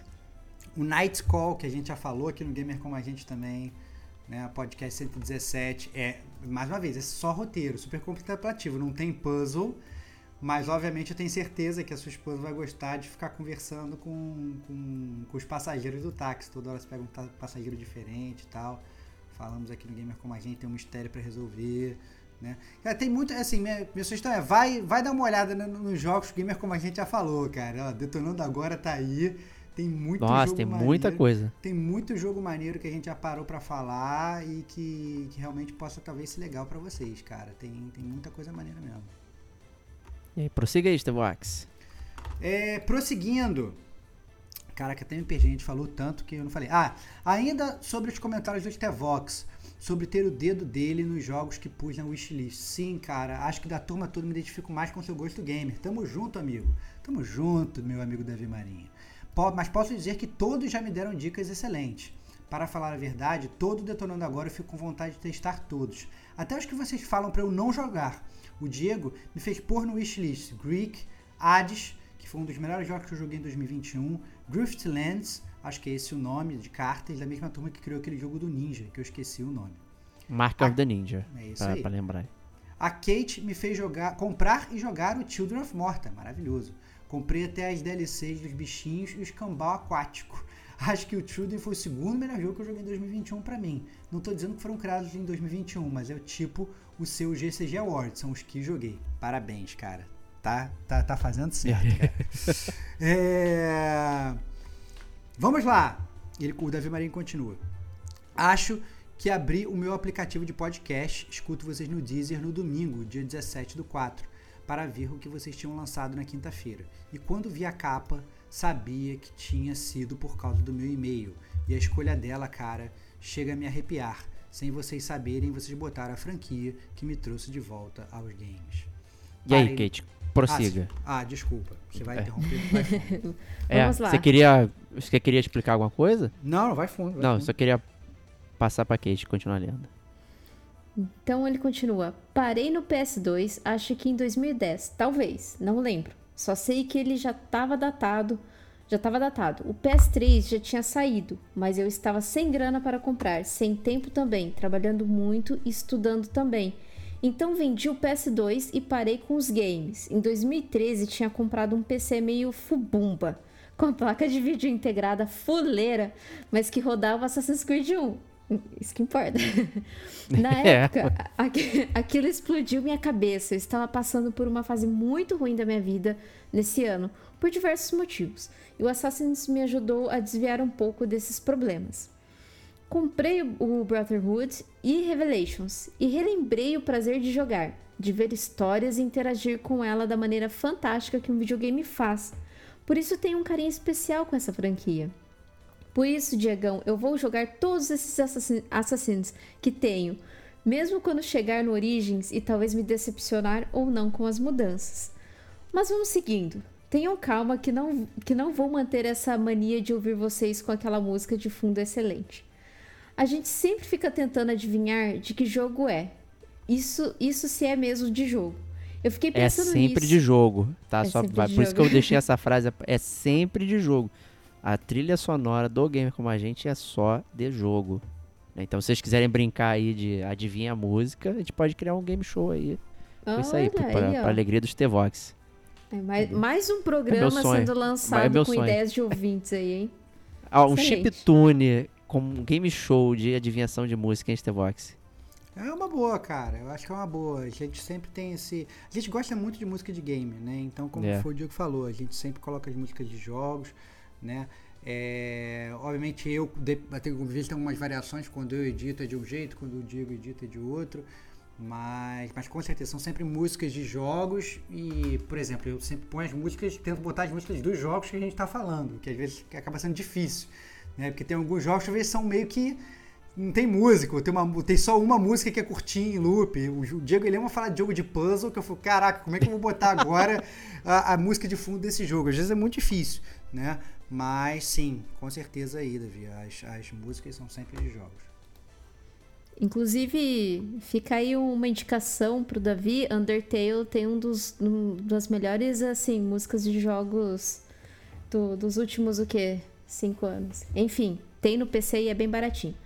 É, e tem no Game com a gente também, que eu já botei várias vezes músicas do Undertale em múltiplos podcasts, tanto e original quanto Chiptune, covers. acho que eu, citei uma música do Undertale. Sim. É, continuando a cartinha dele aqui, ele diz o seguinte: Eu fiquei pensando nisso. Por que tem essa mania de criar regras para jogar videogame? Percebi que não é tão estranho, não. Vou, vou até ouvir o Mania Gamer que vocês gravaram antes. Todo gamer tem suas manias, até, até citando de novo o último GCG News. Outro ouvinte perguntou se vocês tinham o hábito de começar vários jogos ao mesmo tempo ou só focava em um. O Estevão e a Kate disseram que não, mas o Diego, que vocês brincam que é o que mais faz regras da turma, falou que algo isso? que eu achei excelente. Foi algo mais ou menos como: abre aspas, um jogo com mais de 40 horas, eu vou ficar preso nele. Tá louco! Fecha Tá aí, ó, viu? Vou aproveitar esse ensejo então para prosseguir com a cartinha dele aí, né? Já que ele me acusou aqui o golpe, né? Então, vamos lá. Eu tô falando disso porque no final do meu e-mail eu comentei que minha meta agora era começar e terminar um jogo e só jogar esse, ou seja, ia trocar uma regra por outra. Mas na hora nem me toquei. A Kate falou algo que realmente me fez entender por que eu tava dropando tantas sequências. Fica cansativo, porque às vezes o segundo tem umas novidades que realmente são melhores que o primeiro, mas em grande parte é apenas o primeiro melhorado. Né? Exemplo né, que você deu até do Horizon, né? Horizon. O, o Forbidden West lá, né? Que é, foi uma evolução e não uma, né, uma evolução. Né? Só uma, uma passagem. Mas é isso aí. Continuei ouvindo vocês, conversando e respondendo como se estivesse na roda, e a regra de ouro surgiu não faça regras que te sabote, que sabote a sua diversão. Eu tô ouvindo o Stevox falando isso, inclusive. Né? É óbvio, cara. Eu tô, eu tô, cara, minha voz ecoa, cara. Minha voz ecoa, cara. Retumba, cara. Retumba, é isso que Retumba, eu falo. Retumba, cara. Porque videogame é para isso. Lógico que hoje temos games que nos fazem pensar e nos emocionam como livros e filmes, com histórias incríveis como Last of Us, Metal Gear 3 e Ori and the Blind Force. Mas videogame para mim é um lazer. Isso eu fui entendendo enquanto ouvia vocês. Muito obrigado por me ajudarem nessa autorreflexão. Eu já tenho tanto pouco tempo para jogar, tenho que aproveitar esse tempo e não filtrar meu backlog com não, esse eu não posso jogar agora, só quando terminar o anterior. Então, meus velhos amigos, só digo para vocês que essa missão dada foi cumprida, soldados. Esse gamer aqui se livrou de algo que não acrescentava em nada. Posso jogar um jogo velho? Posso, se quiser, mas não como pré-requisito para jogar outro. Stevox, continua aí lendo pra gente. Cara, cara, eu tô muito. Cara, eu tenho que, antes de começar e continuar, eu tô muito orgulhoso, cara. Eu tô muito orgulhoso da Davi Marinho, cara, porque eu acho que o gamer como a gente não é só sugestão de games, o gamer como a gente não é só. É, é, é, sabe, a experiência de uma resenha, falar de um determinado jogo. Né? Olha o Davi, ele tá falando que ele passou a jogar videogame de forma diferente depois de escutar o gamer como a gente, cara. Caraca, isso é muito maneiro. Isso é, transcende o próprio jogo. Não é assim, ah, não, eu joguei esse jogo com a de vocês. Não, o cara passou a, a olhar para jogos de forma diferente. Parou, a, passou a montar o backlog dele, a biblioteca dele de forma diferente, cara. Eu acho isso muito, muito, muito, muito maneiro. É... E aí ele, ele falou o seguinte: a minha nova regra agora é: vou jogar o jogo que eu estiver com mais vontade de jogar. Se é o quinto ou o primeiro, não importa. E se eu não gostar, eu dropo sem pena e passo para outro. Meu tempo é de ouro e esse tempo tem que fazer valer a pena e terminar aquelas quatro horinhas semanais que eu tiro para jogar para sair satisfeito. Caraca, cara. Eu vou moldurar essa frase e botar no meu quarto, cara. Vou, vou, vou, vou tatuar nas minhas costas, cara. E ele termina falando: grande abraço, muito obrigado pelo carinho que tem com os seus ouvintes. Vocês não sabem como é legal esse feedback, como é bacana esse, esse estreitamento que vocês fazem, que realmente combina com o nome do podcast e nos fazem todos nós aqui do outro lado do fone de ouvido, seja indo ao trabalho, seja faxinando a casa ou cozinhando. Abre parênteses, eu ouvi vocês hoje cozinhando o arroz que eu, minha esposa e minha mãe vamos comer amanhã. Não é louco isso? Nos sentir conectados e partir desse interesse mútuo. Partilhando. E partilhando desse interesse mútuo que são os gamers com vocês. É, PS1, né, que não é na verdade o PlayStation 1, é o PS1, né? É, pós-Krypton. Façam o Detonando agora, pô. Já deu tempo não, eu tô jogando Skyrim, nunca joguei, tinha comprado uma cara, estava com vontade de jogar. Olha eu aí, já na vibe nova. Cara, Skyrim eu vou rolar a bola pra Kate. A Kate, esse bobeck tem mais horas colocadas em Skyrim aqui, cara.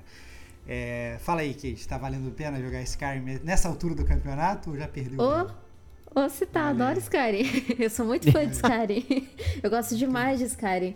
É, eu platinei Skyrim eu fiz todos os troféus da, de uma DLC, só da segunda DLC que eu, que eu não fiz, porque eu joguei demais Skyrim. É, a Késia, o, o Estevão conhece a Késia, que jogava Destiny com a gente. Ela até comenta que sempre quando me via online, ela olhava lá, Skyrim, Kate Schmidt, Skyrim, Skyrim. Gente, ela só tem esse jogo. Mas eu fiquei muito tempo jogando. Fiquei Mas muito... a Kézia, eu tenho muita vontade a Kézia, de voltar. o sobrenome dela é Destiny também. Só entra lá, só tá no Destiny, cara. Você não tem. É, agora não. ela joga mais Genshin Impact. Agora ela tá Olha tá mais Caramba, é um vício pelo outro, cara. É um vício, é um vício pelo, é uma outro, droga pela é? outra.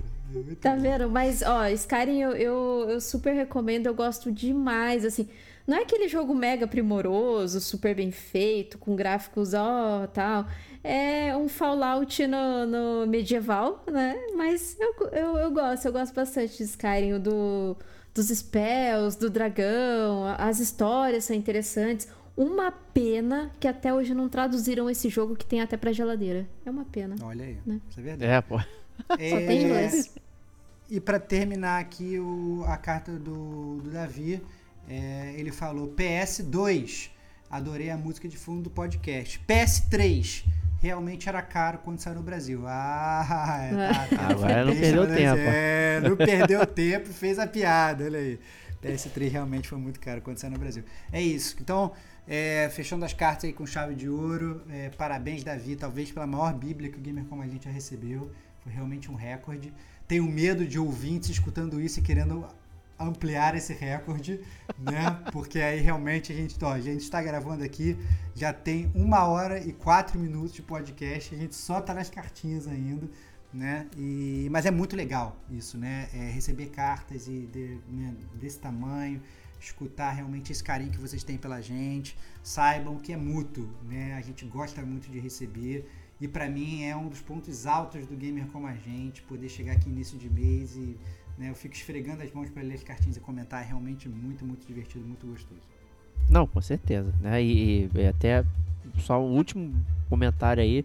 A gente realmente lançou o Detonando agora, né? Então ele também é mais um daqueles ouvintes é, prescientes que ficam né, ali. Opa, eu acho que agora é dia de Detonando, acho que é dia de, de não sei o que, né? Então a galera já, já saca a nossa cabeça. Muito bom. Então isso é muito legal. Então, obrigado a todos que mandaram cartinhas aí. É, não só as cartinhas, mas conversamos né, com todas as pessoas aí que mandaram mensagens, trocaram ideia, riram dos stories. Né? Teve uma story sensacional lá do com a cara do Serginho, né? Me faça uma pergunta que eu respondo com um personagem de videogame, né? Pô, foi muito divertido, a galera engajou pra caramba, né? Então foi bem divertido assim. Então obrigado a todo mundo que sempre aparece para nos divertir, né? Então, Vamos prosseguir aqui com o nosso segundo quadro do GCG News, que são os principais lançamentos de maio. Aí uma super lista aí é, de jogos chegando no mês de maio. É, cadê os AAAs? Não existem, né? Então por isso né, que a gente odeia os jogos. Não, mentira. Né? Mas né, estamos aqui para trazer todos os joguinhos aí que a gente destacou na área. O primeiro deles chama-se Loot River. É, esse eu tinha visto, né? A, a, tem umas runas né, no nome da, da do, do é, Loot River, né? Parecem um, aquelas runas né, do Val. De, de, antigas e tudo mais. Achei interessante, mas eu não, não vi qual era o jogo, tá? Cara, então, o Loot, você puder o me Loot falar. River, é, salvo engano, é um jogo que tinha anunciado há um tempo atrás, que, é um, você vê meio que ele de cima, assim, e aí você meio que vai movendo as plataformas, assim, ele é um jogo 2, 2D action, mas ele é top-down. E aí você vai batendo assim e você movimenta a plataforma. Então é um jogo muito dinâmico, você vai indo assim nas plataformas vistas pelo alto, assim, você não consegue cair fora e tal, tem vários inimigos e tal. Então é muito rápido, assim. O trailer dele lá atrás, que eu tinha visto, eu tinha achado muito legal. Não tava no meu radar o lançamento dele para esse mês. Fiquei até empolgado. É, porque realmente tinha sido um, um, um, indie que eu tinha visto, que eu tinha falado, cara, esse deve ser muito gostoso de você jogar rapidamente, assim. Não sei se ele vai ser um jogo muito longo, mas tinha realmente parecido muito parecido ser muito divertido quando, quando ele logo foi anunciado. Legal, legal. É, próximo game aí da área, Kate, Adios Amigos. Acho que é um, é um jogo que já tinha sa saído, né? Sim, ele saiu em. Ele foi lançado em 2018. Acho que pra, foi para PC e, se eu não me engano, para Xbox. Ele, ele saiu agora que ele tá vindo para PlayStation. Né? É, se eu não me engano, ele é cooperativo também. E ele é mais uma. É, é, um cooperativo de exploração, né? Acredito que deva ter assim, puzzles que um contribui com o outro para poder passar. A, o, não dos desafios, fases, enfim. Mas ele tem toda uma temática assim, espacial, né? De, de espaço mesmo, de, de é, sistema solar e tudo mais. E a, além disso, também tem exploração. Eu não sei se. Me parece, pelo que eu tinha visto no trailer, você conseguia construir algumas coisas, assim, como se fosse é, assim, você explora, crafta alguma coisa e constrói, sabe? Mas ele, ele tem um, um visual bem bonitinho. Se vier no Game Pass, eu jogo. Opa! ele me lembrou muito aquele Lovers in a Dangerous Space Time, né? Que é quatro pessoas, ah, é. né? Vão cooperativo e tudo mais. É, eu também não conhecia ele de antes, né? Eu fui conhecer agora e aí que eu descobri que ele, que ele já tinha saído antes, né? Então, assim, me pareceu bastante um jogo nessa vibe aí. Então é bom você ter pessoas pra, pra jogar, né? É o tipo, o Lovers in the Danger Space Time não funciona sozinho. É impossível, né? Então é, é, é o revés de você ter um jogo legal e, e, mas só que você tem que ter pessoas para poder jogar. Próximo game aí, Dungeon Defenders Awakened. E aí, Stevox, o que, que você acha dele? Cara, não faço ideia. É, já ouvi falar do Dungeon Defender Awaken. É, não joguei e sinceramente não tenho nenhuma, nenhuma opinião sobre essa parada. Que assim. isso, cara? Não Você não tenho, gosta de Tower Defense, cara? É, que absurdo, cara. Cara, cara eu, eu, assim, eu, sinceramente eu acho Tower Defense uma porcaria, mas eu não Opa!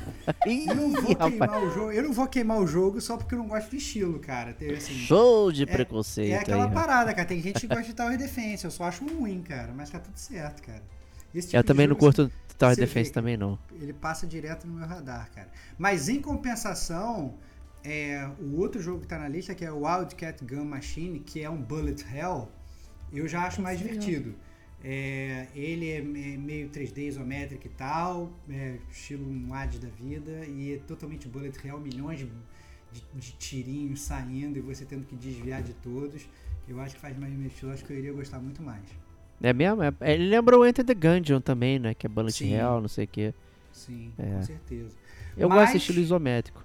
É, mas na verdade, o, o cream of the crop de, de, que eu acho dessa, dessa lista e que eu tô mais curioso, eu não sei se vocês estão, a Kate que tá jogando aí o Ghost of Tsushima, talvez ela esteja também, né? É o próximo da lista que é o Track to Yomi, né, cara? Que é Caralho. O, aquele jogo em preto e branco né, com, com temática oriental, né, de make adventure ou, ou, de luta e tal. A gente não está sabendo direito como é que vai ser, me spoilerizei pouco, né? Eu só vi realmente o primeiro trailer, quando eu vi eu falei assim, caraca, quero que essa parada lance para experimentar, né? Parece realmente que você está jogando aqueles filmes é, de samurai de preto e branco. Então tem, tem tudo a ver aí, né, Kate? Tá ansiosa? Sim, sim. Eu já baixei já, já no, no ah. Xbox. Que já pode baixar, né? Desde semana passada. Eu só tô esperando lançar. Ele lembra muito aqueles filmes do Kurosawa, né? Em preto e branco. Que logicamente já remete aos samurais. Nossa, eu, eu tô bem, bem, bem empolgada pra esse jogo, viu? Tá, é. tá aí para todas as plataformas, mas Xbox ou PC já vai vir direto na Game Pass, pra alegria da, de nós, né? Legal de todo mundo. Legal de todo mundo, porque desculpa, se você é gamer, se você é gamer como a gente, você não tem Game Pass, você está trouxando, porque você nem precisa ter Xbox para ter Game Pass. Quer jogar no PC? Quer jogar? Pode jogar. Quer jogar no celular? Pode jogar. Pode jogar. Não precisa nem ter Xbox, cara. Tá perdendo jogar o Track to Yomi de graça no lançamento, cara. Olha lá, 45 reais por mês já pega um jogão aí, cara. Tá dando mole, tá dando mole. Tá dando mole mesmo. Eu tava trocando essa ideia com a Kate até do track e do Ghost, né? Eu até falei que o Ghost eu tentei jogar com filtro é, em preto e branco assim, eu fiquei meio perdido. Né? Eu, é, eu ver é legal, mas eu jogando assim eu comecei a ficar meio, meio perdido. Né? Mas também é um jogo 3D, né? Cheio de detalhe, não sei o que. Eu, eu sou a câmera, né? O que é diferente de você né? ter um filme, né? Qualquer coisa planejada e tudo mais. Né? Mas o, o, o, eu achei muito bonito o visual do track. É, eu vi algumas gameplays já do jogo. Me lembrou Prince of Persia antigo, né? Que tem aquela jogadinha de escalar, não sei o que. Só que o cenário ele faz umas jogadas também que ele parece side-scroller, mas ele dá umas giradas, né? Tem uma profundidade, não sei o que, que eu achei bem interessante, né? Longe de mim também falar que parece algum jogo da Ubisoft, mas me lembrou, por exemplo, aqueles jogos Assassin's Creed Chronicles, né? Que tem na China, tem na Rússia, né? Que são side-scrollers, assim, de, de luta e não sei o que, que tem uma cadência diferenciada com, com esquemas de cenário bem interessantes. Então, assim, porra é, é o Cream of the Crop, como o Stevox falou. Esse talvez seja o mais esperado do mês, mas talvez o segundo mais esperado. Se você não jogou, você tem que estar tá jogando aqui This War of Mine Final Cut. Né? Não tem mais desculpa para não jogar o This War of Mine aí. Vem com, com todas as DLCs, vem com a DLCs The Little Ones, lá que ainda põe criança no ambiente de guerra ali, para você se fuder mais ainda a cabeça. Né? Tem um podcast de Gamer Como a Gente, é, do, do This War of Mine. É um baita jogo de guerra, de, de gerenciamento de cenários, né, e tudo mais assim que deixa a tua cabeça bem bem pirada. Salvo então, engano, podcast número 28 do Gamer Opa, com a gente. Mandou o Diego aí, deu uma acho cagada que eu mandei aí. o Diego, aí. vou ter que até chegar aqui para confirmar, cara, mas eu acho, salvo engano, mandei o Diego, mas cara, foi o que o Diego falou. Se você até agora, até essa altura do campeonato, não parou para jogar This War of Mine, ó, cravei certo, hein? Podcast número 28 Opa, com a gente. Comandou. Se você não parou para jogar This War of Mine, jogue This War of Mine, cara. Jogo de guerra, de sobrevivência que nem, nem mal tiro tem, né? É, é mais você tentando sobreviver, tentando né, pegar mantimentos, tentando fazer, sobreviver até o final da guerra como um civil. Essa é a parada, é um jogo de guerra na ótica de civil. Então, é, ainda mais agora, em que a gente já está até literalmente né, vivendo a guerra aí da Rússia com a Ucrânia, é, a gente começa a pensar em várias coisas quando joga um jogo tipo This War of Mine. Então, recomendadíssimo aí é, This War of Mine pelo gamer como a gente. E como falou o Diego, essa Final Cut que vem ainda com todas as DLCs, a papagaiada toda, é imperdível. Tem que pegar. Não, e bem, vai vir bem... na Game Pass. É, vai vir na Game Pass, é. Olha aí, ó, Bem notado. Aí, pagou 40 reais, pegou o Track to Yomi e This War of Mine. Caraca, Acabou. meu irmão. Só isso já vale, já, pô. Só isso já vale. Valeu o mês inteiro, né? Já valeu o mês inteiro já, pô. Maravilhoso.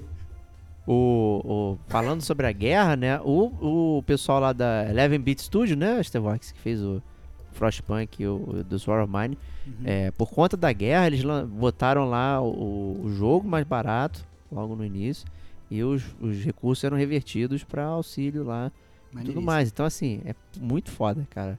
Esse é o meta-jogo, né? sou É o muito- jogo, é, meta-jogo. cara, É Eu sou irado. muito fã da Eleven Beat Studios, cara. É, os caras são muito fodas.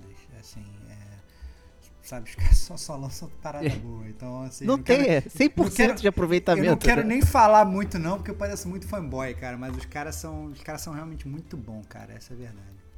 Isso aí. Então, vão lá curtir, dê moral pro pessoal lá da Eleven Beats com The Sword of Mine e o Frostpunk também, né? Já singrou mares ali do, do Game com a gente e do Game Pass, né? Então, curtam lá, por favor. Próximo game da área, Evil Dead The Game.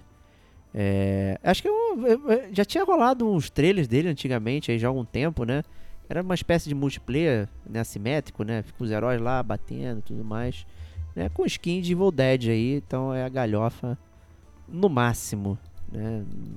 Não tenho muitas opiniões porque é, é o tipo de jogo que não que eu tenho preconceito, vamos botar aí. Não, Que isso, não, cara? não acho que eu vou me divertir. Que É porque eu vou isso, jogar cara? sozinho, não tenho amigos pra jogar 8 horas Olha da aí, lá noite. vem ele, 8 cara. horas da noite, Lá todo mundo quer ele. jogar meia-noite. Senhor, não tenho amigos, cara. Esse cara é foda, cara. Puta.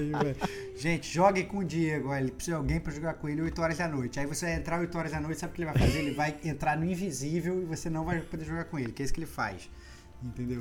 A internet chorão. deu ruim, cara. A internet é, vai dar ruim. desculpa da internet. Chorão. Fala, fala que não joga com a do horário, quando a gente entra no horário dele, não joga com a gente. Mas o, o, Evil Dead, né, é, é, na verdade, talvez ele tenha um apelo maior pra galera mais velha, né? É, o Evil Dead, para quem não conhece, é aquele filme antigão dos anos 80. Recentemente teve até uma série, né? É, é, com, com o retorno do Evil Dead e tal. Mas, mas obviamente lá nos, nos anos 80 era um hit, um thriller de, de filme B, né? Muito divertido e muito engraçado, né? E obviamente está aí o jogo temático com o nosso grande amigo Ash. É isso aí. Beleza, tá na área então. Próximo jogo aí, mais um game da franquia é, Vampire the Masquerade. Aí esse a gente pode falar que é franquia, né? Porque ele tem vários. tem livretos, né? E tem um milhão de jogos né? também para videogame. Né? E tá aí o próximo jogo da série aí, que é o Swan Song. Né? E esse, esse eu confesso que eu não vi não, Kate. Esse é aquele estilo de também de visual novel? Isso. é Song? tipo aquele é. RPG de escolhas, assim, sabe? Ele é visual novel. Ah, Vai ser para todas as plataformas. Eu confundi. Eu confesso que eu fico confuso. Não, eu nomes. confundia ele com aquele outro que saiu pro PlayStation 5 que é, é, é de. Como fala? É, como fala? Battle, Battle Royale, sabe? Eu confundo, que eu acho que é da mesma linha ali também de. de, de Vampire, né? Mas esse The Masquerade, ele é. Ele é de narrativo. Narrativo. RPG ah, narrativo, tá. vai. Tá, tá. É que tem, tem, os que são visual novel, né? Então só tem o textinho. É, ah, aí você fica não. acompanhando a, a, a, tela. Aí tem esses. Aí tem aquele outro que é tipo Fallout, né? Que esse que era o que tava.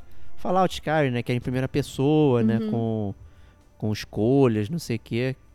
É, acho que era Bloodlines o nome, né? Eu, eu, sempre também me confundo com os nomes também. Acho é, que é, é o Bloodlines. É, Bloodlines. Né? E, e aí tem essa, esse Swansong aqui que também é outro estilo de, de gameplay, né? Tem terceira pessoa, né? É, tem papinho, parece que você né, se transmuta, né? Pra tentar enganar os humanos, não sei o que. Parece bem interessante esse Cara, aqui. Cara, eu, eu, eu posso ser bem sincero, depois do fiasco do Vampir, é, que já foi comentado aqui no Gamer Como a Gente também, no Detonando Agora Qualquer, eu, eu tô muito escaldado com jogos de vampiro, cara. Eu queria realmente que saísse um jogo de vampiro maneiro. Mas agora eu vou esperar sair, bombar, todo mundo falar bem, o Diego jogar, me falar, não, ah. joga que é bom, aí eu jogo. É, porque eu sigo as dicas do Diego, né? Quando ele fala pra jogar, eu jogo. O contrário oh, um não ataque. ocorre. O contrário não ocorre. Né? Mas assim, então vou esperar sair um jogo de vampiro bom. Não sei se vai ser esse, mas eu vou deixar algum gamer como a gente tomar a bala por mim, mandar uma carta pro gamer como a gente e falar: olha, esse é bom, joga. Entendeu? Quero, quero ver. Gamer como a gente, eles gostam muito das recomendações, mas cadê as recomendações dos jogos pra gente jogar? Vocês não jogaram esse jogo, né? Então, a gente gosta disso também, pô. A gente precisa de dica de jogo. Né? Então, é, tá aí, aí. Cadê meu jogo de vampiro? Não existe jogo de vampiro bom. Prove-me errado. é isso aí. É, próximo game aqui da área, um game que já saiu, é, já comentando tudo mais, que é o Streets of Rage 4 saindo para Android e iOS. Né? E aí segue aquela cartilha dos T-Vox. É um jogo que não dá para jogar na tela. É, né? é impossível. E o, o Streets of Rage 4 ele tinha no Game Pass quando ele tava. Acho que ele vai sair esse mês, inclusive, agora de maio. É. Se já não saiu, eu já perdi também as datas. É, e ele tinha a opção de jogar em tela. Não são todos os jogos que tem Game Pass que você pode jogar com controle na tela. E esse é um que, que não dá, é impossível.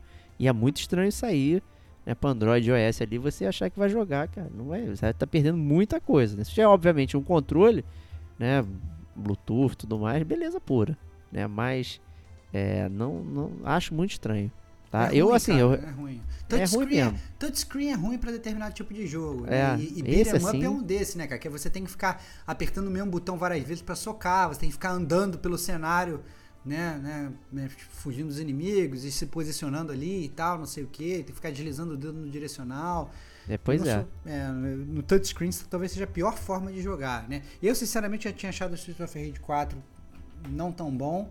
Eu diria que o Diego não, o Diego amou, né? Então, pra ser eu amei. Claro, é, pra ser bem claro. Mas eu já tinha achado não tão bom, eu acho que no touchscreen, então, ficaria bem ruim, cara. Tô, Não, com certeza. Não tenho Eu joguei ele no, no touchscreen do Game Pass ali. É, é injogável. Não tem como você gerenciar. Não tem, não tem feedback, né, cara? A maioria desses uhum. jogos assim, você precisa ter feedback, cara. É o controle tremendo, é, é o sentir o botão sendo pressionado, né? Porque, pô, você não tem feedback nenhum. É muito, é muito estranho. Não, não, não é legal, não curto. É, mas enfim, tá aí, né? Se, se essa é a única opção que você tem de jogatina, né? Só tem um celular, né? Então, e curte o estilo, né? Tenta pegar um controlinho e mandar para dentro. Né? O Street só fez de 4 aí. E próximo jogo da lista aqui, Sniper Elite 5, né? Aquela super franquia de sniper realista, né, Estevão? Você chegou a jogar um, não foi? Joguei, joguei um, joguei uma parte do 2, mas parei tinha todo aquele negócio daquela bullet cam, né? Que se, quando se acertava um Sim. tiro, a câmera, um tiro especial lá, a câmera ia seguindo a, a bala, assim, tinha muito gore, né? E explodia o coração do cara, explodia a cabeça do cara, explodia, sei lá, o fórceps do cara, explodia, sei lá, tudo, tudo que você podia do, do corpo humano, você queria explodir, você explodia. explodia, podia, né? Você podia explodir tudo do, do, do corpo do ser humano. É, mas a, a, jogabilidade era realmente meio clunky, né? Como, na verdade, é, é, meio que na vida real, né, cara? Você não vai pegar um sniper que fica correndo de um lado para o outro, né? Atirando de um lado para o outro, né? Não é assim que funciona. Então, realmente, você tinha que jogar como um sniper. Né? Você tinha que pegar, chegar num cantinho, deitar, ficar ali mocadinho, só ir dando teco. Aí quando os inimigos vinham que você vinha, você andava para outro lugar, deitava e continuava dando teco, botava uns tripwires assim no, no canto para quando o inimigo chegasse perto ele explodir e tal. Era um jogo bem técnico, né? E obviamente a franquia fez sucesso, né? E tá aí até hoje, Sniper Elite 5. E a Kate jogou algum Sniper Elite? Joguei. Eu joguei. É, eu acho que foi o, o 3 e o 2. Eu gostava, eu gostava do jogo. É. É, eu, assim, o, eu gostei acho que mais do 3. O 2 eu achei bem repetitivo. Mas eu gosto bastante de, de jogo assim, que você tem uma abordagem um pouquinho mais distante. E era bem isso. Você ficava ali, e você tinha que dar uns tiros é, de sniper na maciota. Não sei como as outras pessoas não ouviam o tiro da sniper, mas tudo bem, né? A gente tava, tava só ali fazendo Botava latinha de Coca-Cola na, na ponta, né? Reza a lenda que funciona. só tava fazendo a nossa missão ali. Mas eu tenho curiosidade de jogá-lo porque ele também vai vir na Game Pass. Opa! Aí não, gente. Aí vocês querem me matar, cara. Aí não tem mais. Acabou. Acabou. Aí não é questão de eu querer comprar, o negócio já tá saindo. Né? Assinei um valor. É, tá lá. Tá chegando. Tá, tá lá. lá. Tá lá disponível. Pode testar, ver se seu estilo.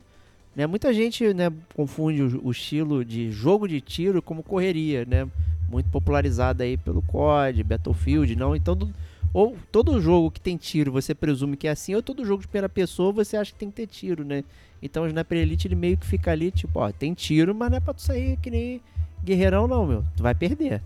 Né? Você não tem muitos recursos a não ser a sua inteligência e posicionamento tático, né? Então é realmente é um jogo diferente aí, é para poucos, né? É, a promessa do 5 aí é vir um, um mapão gigante, não sei o que, então assim, é, vamos ter coisas para você fazer aí.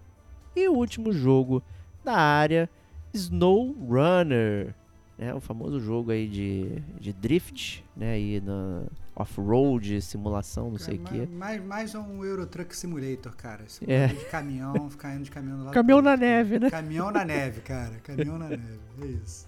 Aí tu vai usar aqueles caminhão gigante com pneu de 10 km o pneu, né?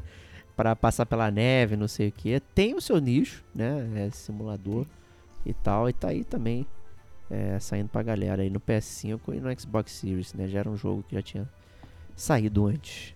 E com isso completamos os lançamentos de maio e ingressamos agora na sessão de jogos de graça aí que vem nos serviços.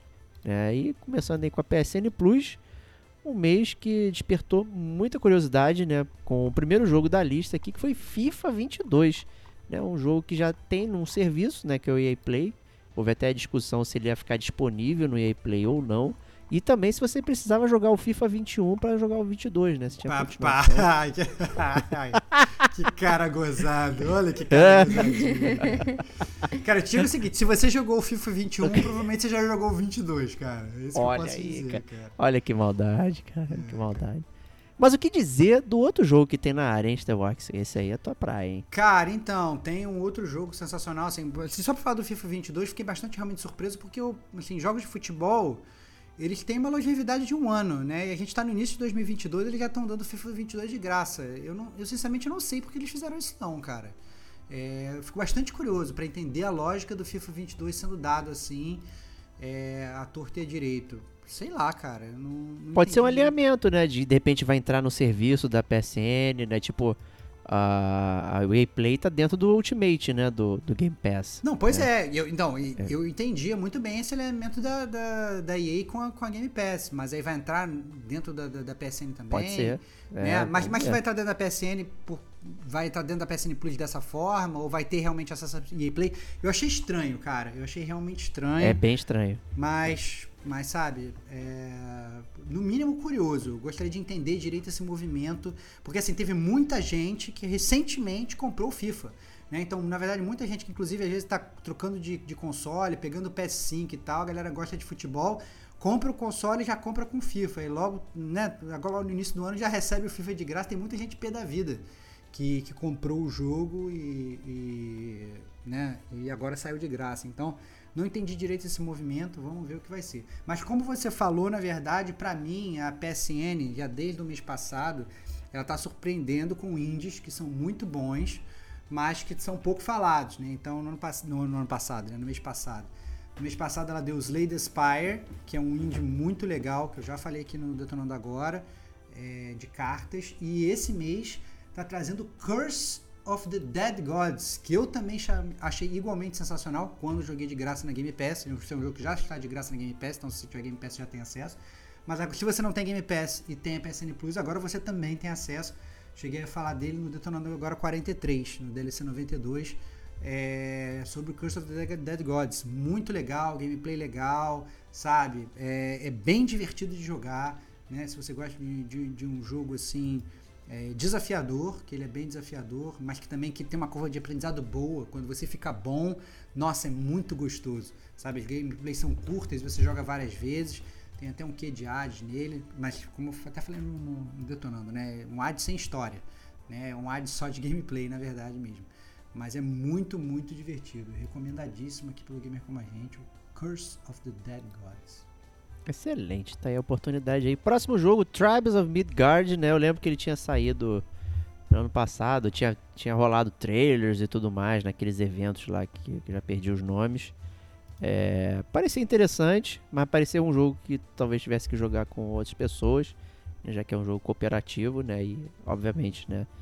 Não querendo soar dramático, né? Mas eu não tenho ninguém pra jogar comigo, né? Então, infelizmente foi um jogo que eu deixei de lado, mas ele parece bem interessante, tem esse visual cel shaded aí. O que, que você acha dele, Kate?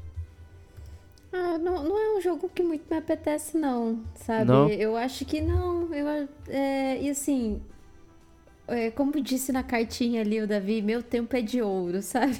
Opa! Então, eu, eu prefiro rejogar jogo que eu não gostei ali. Mas assim, não, não realmente. É brincadeiras à parte, não, não é um jogo que, que me chamou muita atenção, sabe? Por mais que esteja ali, esteja é, teoricamente de graça, de graça você pagando, não, acho que esse mês pra mim a PSN não não, não foi não foi do meu agrado não. Eu vou ficar na Game Pass. Esse mês na Game, na Game Pass ali, se eu tenho oportunidade de tê-la, é, tá, tá mais convidativa do que esses jogos. Tá bom, justo. Perfeito. É, então vamos falando em Game Pass, né? Vários dos jogos, inclusive, a gente já mencionou, né? O Loot River, o Track Triomi, o This War of Mine, né? o Sniper Elite, né? Mas tem outros joguitos aqui é, que vão singrar também os mares da Game Pass. Tem o Citizen Sleeper, tem o Ayuden Chronicle, que é esse que eu tava de olho já aí, que é, digamos, né, uma espécie de Pô, meu Deus, faltou sucessor espiritual lá do, do Suicoden, né? Então, né, aquele negócio, né, que você tem que pegar mais de 100 Hum. heróis, montar a sua, sua estrutura, não sei o que. Então, é, já era um jogo que eu tava já xeretando ele aí. Então, né, pô, saindo aí na área, pô, não tem não tem por que eu reclamar, né, gente? Pelo amor de Deus. Até a estética dele e tudo mais, é quem, quem curtiu o Suicoden da Konami lá, né, quando ela fazia, fazia jogo, né? É, lembra lembra bastante a arte dos personagens, né, não sei o que. Então, pô, caiu de mão cheia aqui pra mim, pra poder testar um, esse jogo que eu achei que eu não ia conseguir, né? Então tá aí na área. Também teremos Flop Nights e Pac-Man Museum Plus, né? Então, isso aí, obviamente, se tratando, né, da primeira quinzena de entrantes aqui do Game Pass, né, que é quando a gente vai fazer o podcast, que são as únicas informações que a gente tem, né, ao longo do mês vão entrar outros joguitos aí na área. E é isso. Gente, é, é então... é isso e mais uma vez parabéns aí para Game Pass também. Que seleção de jogos maravilhosa, cara. É impressionante. Então, muito jogo bom tá, tá difícil de competir com a Game Pass mesmo, assim. A gente já falou no, no Gamer com a gente News passado que a, a, PlayStation tá, né? A Sony tá mudando aí o, o serviço delas, mas eu tô achando muito difícil, cara, lutar contra a Game Pass, cara. Porque, puta que pariu, cara, né? Só, só de você pegar aqui de bobeira o Loot River, o Track to Wyoming, o Yuden que você falou, o This War of Mine, né? Pô, você gosta de, de, de ser sniper, ter sniper elite, né? Então, assim, tem o Pac-Man Museum aí, que, sei lá, né? Pac-Man é um clássico, né, cara? Não sei como é que Pô, é esse Pac-Man Museum, é. mas eu lembro que tinha aquele Championship Edition que era muito maneiro no PS3, hum. né? A é versão do PS3. número 2 é, é, é, o, é o, o, a versão número 2, que depois saiu, acho que pra PS4, ela não, foi, não achei tão boa não, mas o do PS3 era puta, que era um tesão de jogar, cara, era muito bom. Então, é, pô, muito jogo maneiro na Game Pass pra testar aí. E como o Diego falou, esse é só o início. Mês que vem sai mais de novo, cara. Tá foda. Tá difícil arranjar tempo. Tá difícil, é, tá difícil mesmo. Né? Então é isso aí. É, vamos então para a parte final do nosso podcast, que dá nome ao podcast, que são as notícias né, que apareceram no mês anterior aqui à nossa gravação. E a primeira né, já começa com a notícia de corporações sendo corporações. É, a, a, a, SEGA anunciou aí o famoso Sonic Origins, né? E tal qual outras empresas fizeram, tipo a Rockstar, né, por exemplo. Quando sai essa versão remake, remaster, reboot, repintado, sépia, né, ela tira os outros jogos originais da área para poder cobrar mais por esses aqui, né? E aí não obstante, você não consegue nem compreender o sistema de preços que a, que a SEGA colocou, né? Então, assim, ah, um jogo base, aí o outro, ah, jogo base com música, aí, aí o outro não tem isso. Aí você não tem um pacote que tem todas as coisas ao mesmo tempo. Isso pra mim não, não fez sentido nenhum, gente. É muito doido. É, eu acho que na verdade o, esse Sonic Origins ele tinha realmente essa, essa proposta de ser, sei lá, o Sonic All Stars, né? Aquele jogo do Sonic que vem com todos os Sonics clássicos, você podia se divertir como era o Mario All Stars lá no Super Nintendo, né? Só que realmente, essa parada que o Diego falou é muito estranha, que você tem cinco versões do jogo e nenhuma das versões contém tudo. Caraca, não faz o menor sentido essa parada. Não faz o menor sentido. Você fala assim, eu quero pagar mais caro para ter tudo. Não, você não pode. Entendeu? Não pode. É muito bizarro e realmente não faz nenhum sentido. Mas é isso aí. A SEGA inovando até na hora de lançar compilado de jogo, né? Pelo não, pois é. Se você quer um remake interessante de jogo, você tem o Sonic Generations, que tem lá uma série de facilidades, inovações, fases remixadas. Porra, bem bacana. Né? Se você quer os originais, cara, a SEGA tinha o SEGA Ages, que pensava bastante sobre a preservação dos jogos por um precinho muito camarada. Tinha para Switch, tinha para celular, tinha para tudo quanto é buraco. Tu quer ter um Mega Drive? Porra, tem o Sonic é, Sega Genesis Collection. Puta, cara, tinha, vem parece uma estante com todos os jogos, para ver se você tá num quarto dos anos 80 para você escolher.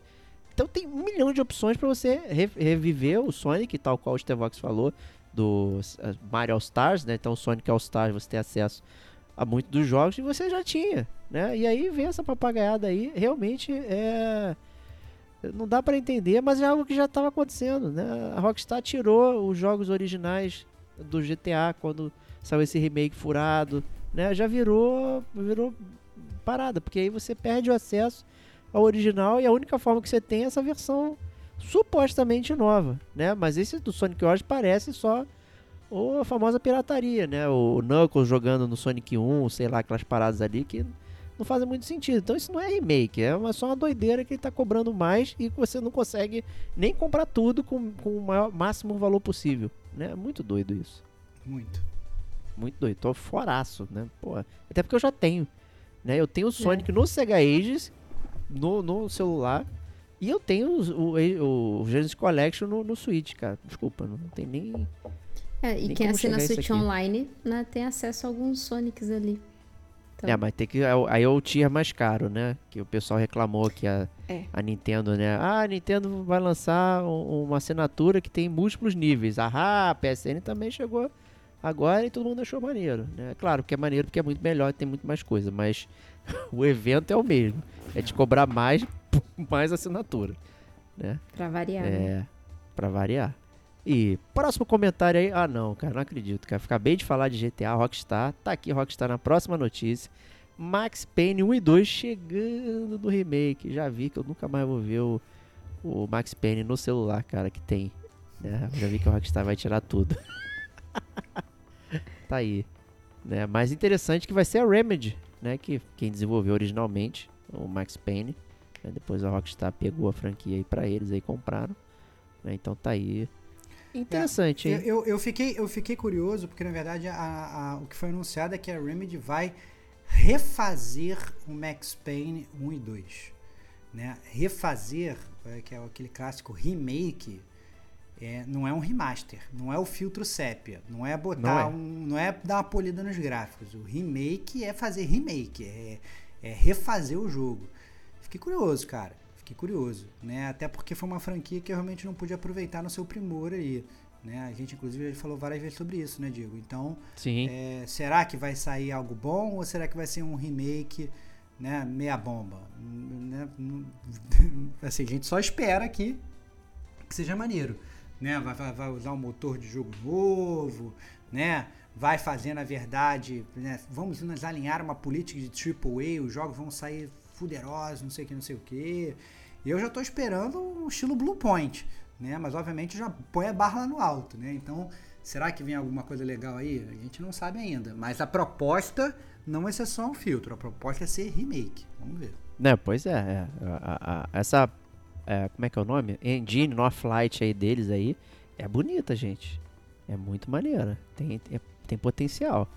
Não é a Frostbite que a Kate ama. Não. Nossa, amo. Corações. Ai, Socorro. Pior engine. Nossa, pior engine. E não é nem porque os caras são ruins. Assim, não é nem porque ah, é, os, desenvolvedores são ruins. Não é, a questão não é essa. A questão é que é, o problema é a comunicação mesmo. Porque parece que eles são. Eu não sei, eu posso estar falando besteira, mas parece que eles são suecos e eles desenvolvem para EA. E a, os estúdios da EA é norte-americano. Então eles não conseguem se entender muito bem, sabe? Aí acaba ah. que ah, tem que resolver um bug, demora muito mais do que se fosse um estúdio é, assim, próprio mesmo da EA, sabe? Que teria uma comunicação mais ágil. Então, por isso que ele tem esse problema desse, desse Frostbite, sabe? Mas assim, é bonito, é bonito, mas funciona mal pra cacete, né? Então esse é o problema. Logo nesse mundo de home office, gente, problema de comunicação não dá, hein? Pelo amor de Deus. Ah, não é mais desculpa. Não é, desculpa. não é mais desculpa, acabou, meu. É. Bom, próxima notícia aqui: Tom Clancy's Ghost Recon, mais um Ubisoft The Game aí, não receberá mais atualizações. Ah, que pena. Que pena, é, Será triste, que vem né? outro Ghost Recon aí na área Cara, pra substituir? Ainda bem, cara, que não vai ter mais, mais atualização dessa bomba, cara. Eu achei o, o, o, o Ghost com um breakpoint muito ruim, cara. Eu fiquei muito triste. Eu lembro que eu caí na pilha do Digo. Não, vamos jogar ah, junto é. e tal, não sei o que. Eu, você, Serginho, viu, Pedrão, viu, não sei o que, não sei o que. Caiu na, caí na pilha, foi maneiro pelos amigos, mas pelo jogo, pelo amor de Deus, cara, que jogo ruim. E aí, na verdade, tinha todo esse negócio de, de atualização em NFT, essas coisas todas e tal né? Graças a Deus, não, não né? vamos saltar fora dessa parada. E pelo amor de Deus, Ubisoft, tenta fazer parada maneira, entendeu? Vamos, vamos fazer, vamos fazer jogo legal, cara. Vamos inovar, entendeu? Honra aí a, a, a carta do Atila de Paula que falou aqui mais cedo, que falou que vocês iam fazer o Death Stranding, cara. Quero ver, cara. Desafio você, Ubisoft. Para de fazer jogo merda, cara. Para de fazer Ghost Recon. Para de fazer Assassin's Creed que, que não tem nenhum sentido, cara. Mete um jogo bom pra gente poder jogar, pô.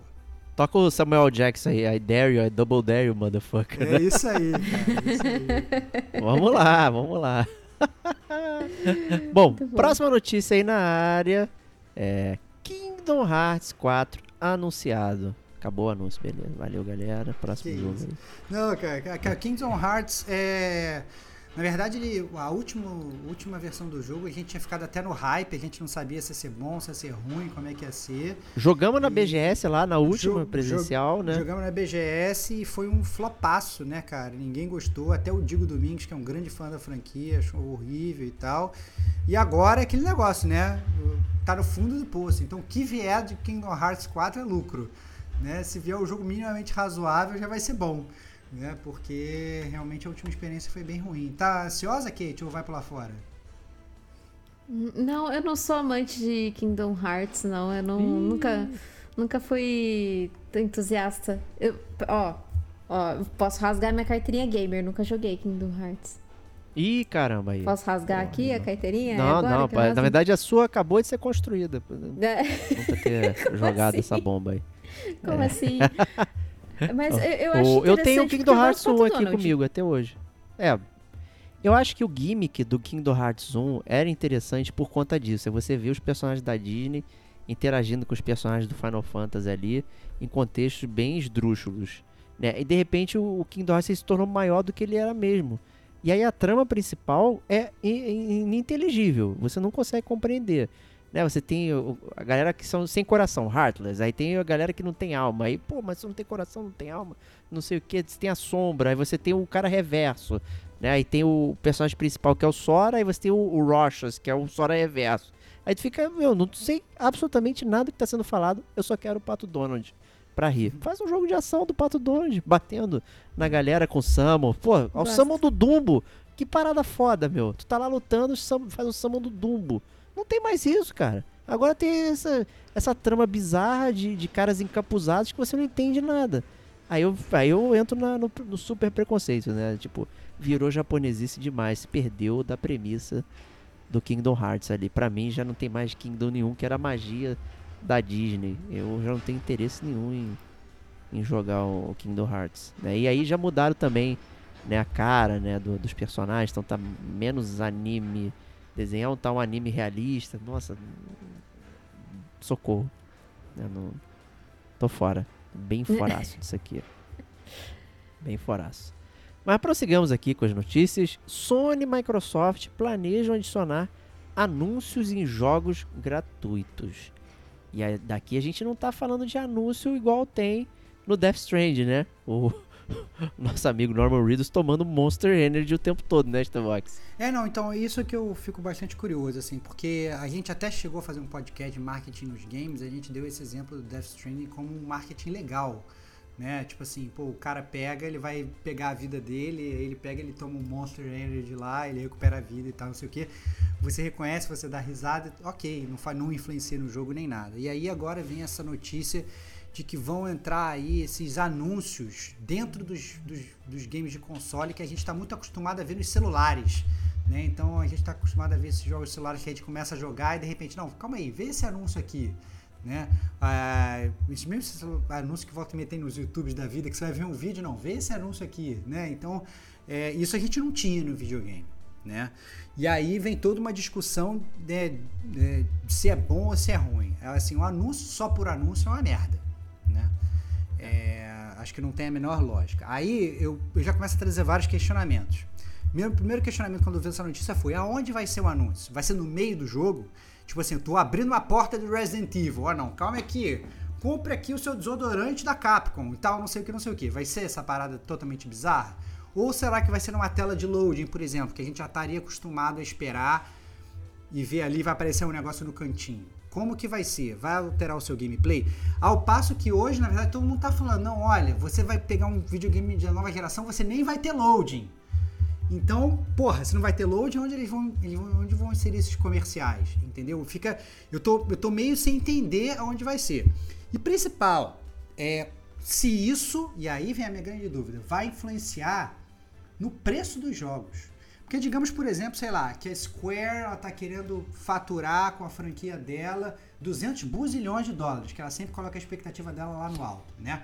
E aí ela vira e fala assim, não, beleza, eu vou agora então implementar comerciais nesse jogo, né? O que, que ela poderia fazer? Não, olha, sei lá, a empresa Coca-Cola vai botar aqui os comerciais do meu jogo, então na verdade eu posso baratear o preço do jogo, entendeu? Porque eu tenho uma outra fonte de renda. Isso vai influenciar no preço do jogo? Obviamente eu aposto que não. Eles vão querer manter o preço do jogo igual e vão botar ainda mais comercial, né? A grande E vai te é- cobrar pra liberar o comercial. É, não, será? Aí aí vai ser pior ainda, ó. Versão do jogo normal, 60 dólares. Versão do jogo sem comercial, 89. Né? Aí, sabe, é muita putaria. Pô, tem Então, YouTube Premium, cara. É, É. exatamente isso, cara. As pessoas. Eu assino YouTube Premium, eu não quero ver anúncio. assim, pois é, As pessoas justificam, é fácil justificar. É, en- então assim, eu, eu acho que dependendo da forma como for feito, vai mudar a forma como a gente joga videogame hoje, né? É, você hoje você compra videogame para jogar videogame, não para ver anúncio,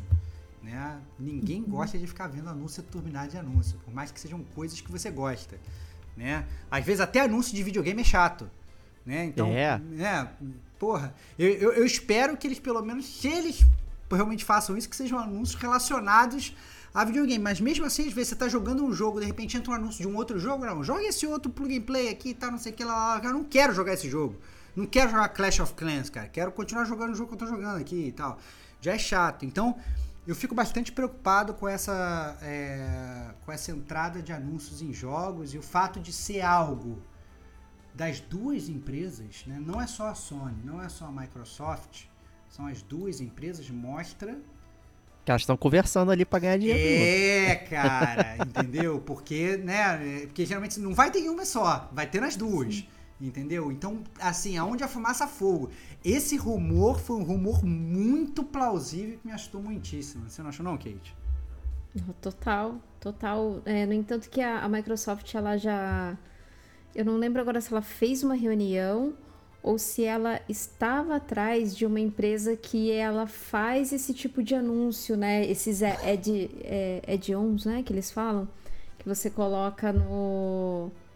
Principalmente nos celulares. Aquelas propagandas que você tem que assistir durante uns 5 segundinhos para ganhar alguma coisa. Então a Microsoft estava né, atrás disso. E a Sony também começou a, a, a procurar esse tipo de, de empresa para para estudar essa implementação de propagandas, né? Lembrando que o tipo de propaganda que é feito no Death Stranding ali é um tipo de pro, é, product placement, placement, isso. É, que tá ali o produto, ele usa ali, ele abre a, a, lata de Monster tal e, e tá ali. Agora, o tipo de propaganda que é do celular já é diferente, né? Já é uma propaganda mesmo que tá estampado e você é obrigado a ver aquilo. Aí o problema é esse, né? Imagina no loading do jogo você tem que ver propaganda, que saco. É, e agora, ainda mais essa nova geração SSD, como que você vai enfiar uma propaganda ali? Aí eles falaram, não, se tiver, vai ser de uma maneira orgânica. Por exemplo, no jogo de corrida vai ser um, um uma placa, né? Do, de uma propaganda ali. Mas aí eu fiquei pensando, pô, toda vez seu jogo vai ter que ficar atualizando para ficar recebendo propaganda, é um saco, né? Eu paguei, eu quero jogar o jogo, eu não quero ficar vendo propaganda. Ah, teve um jogo de basquete, acho que é, é N, da, da NBA, que é da 2K. Ele, ano passado, ele tinha propagandas na hora dos loadings. Era horrível, horroroso. Ninguém quer isso. O Street Fighter V tinha propaganda. Nossa. É, é insuportável também. Então é, é, é surreal isso aí, né? E como o Stevox falou, os dois estarem falando, na verdade, até mais porque eles publicam jogos de outras empresas. Se as outras empresas também estão querendo fazer isso, não é sobre os jogos que a própria Microsoft e a Sony tem, né? Lá o Last of Us, e o Halo, sei lá o que. Eles estão falando de toda uma indústria inteira, né? Onde, e os jogos saem nos videogames dessas duas empresas. Então a gente está falando de uma parada é, industry-wide, né?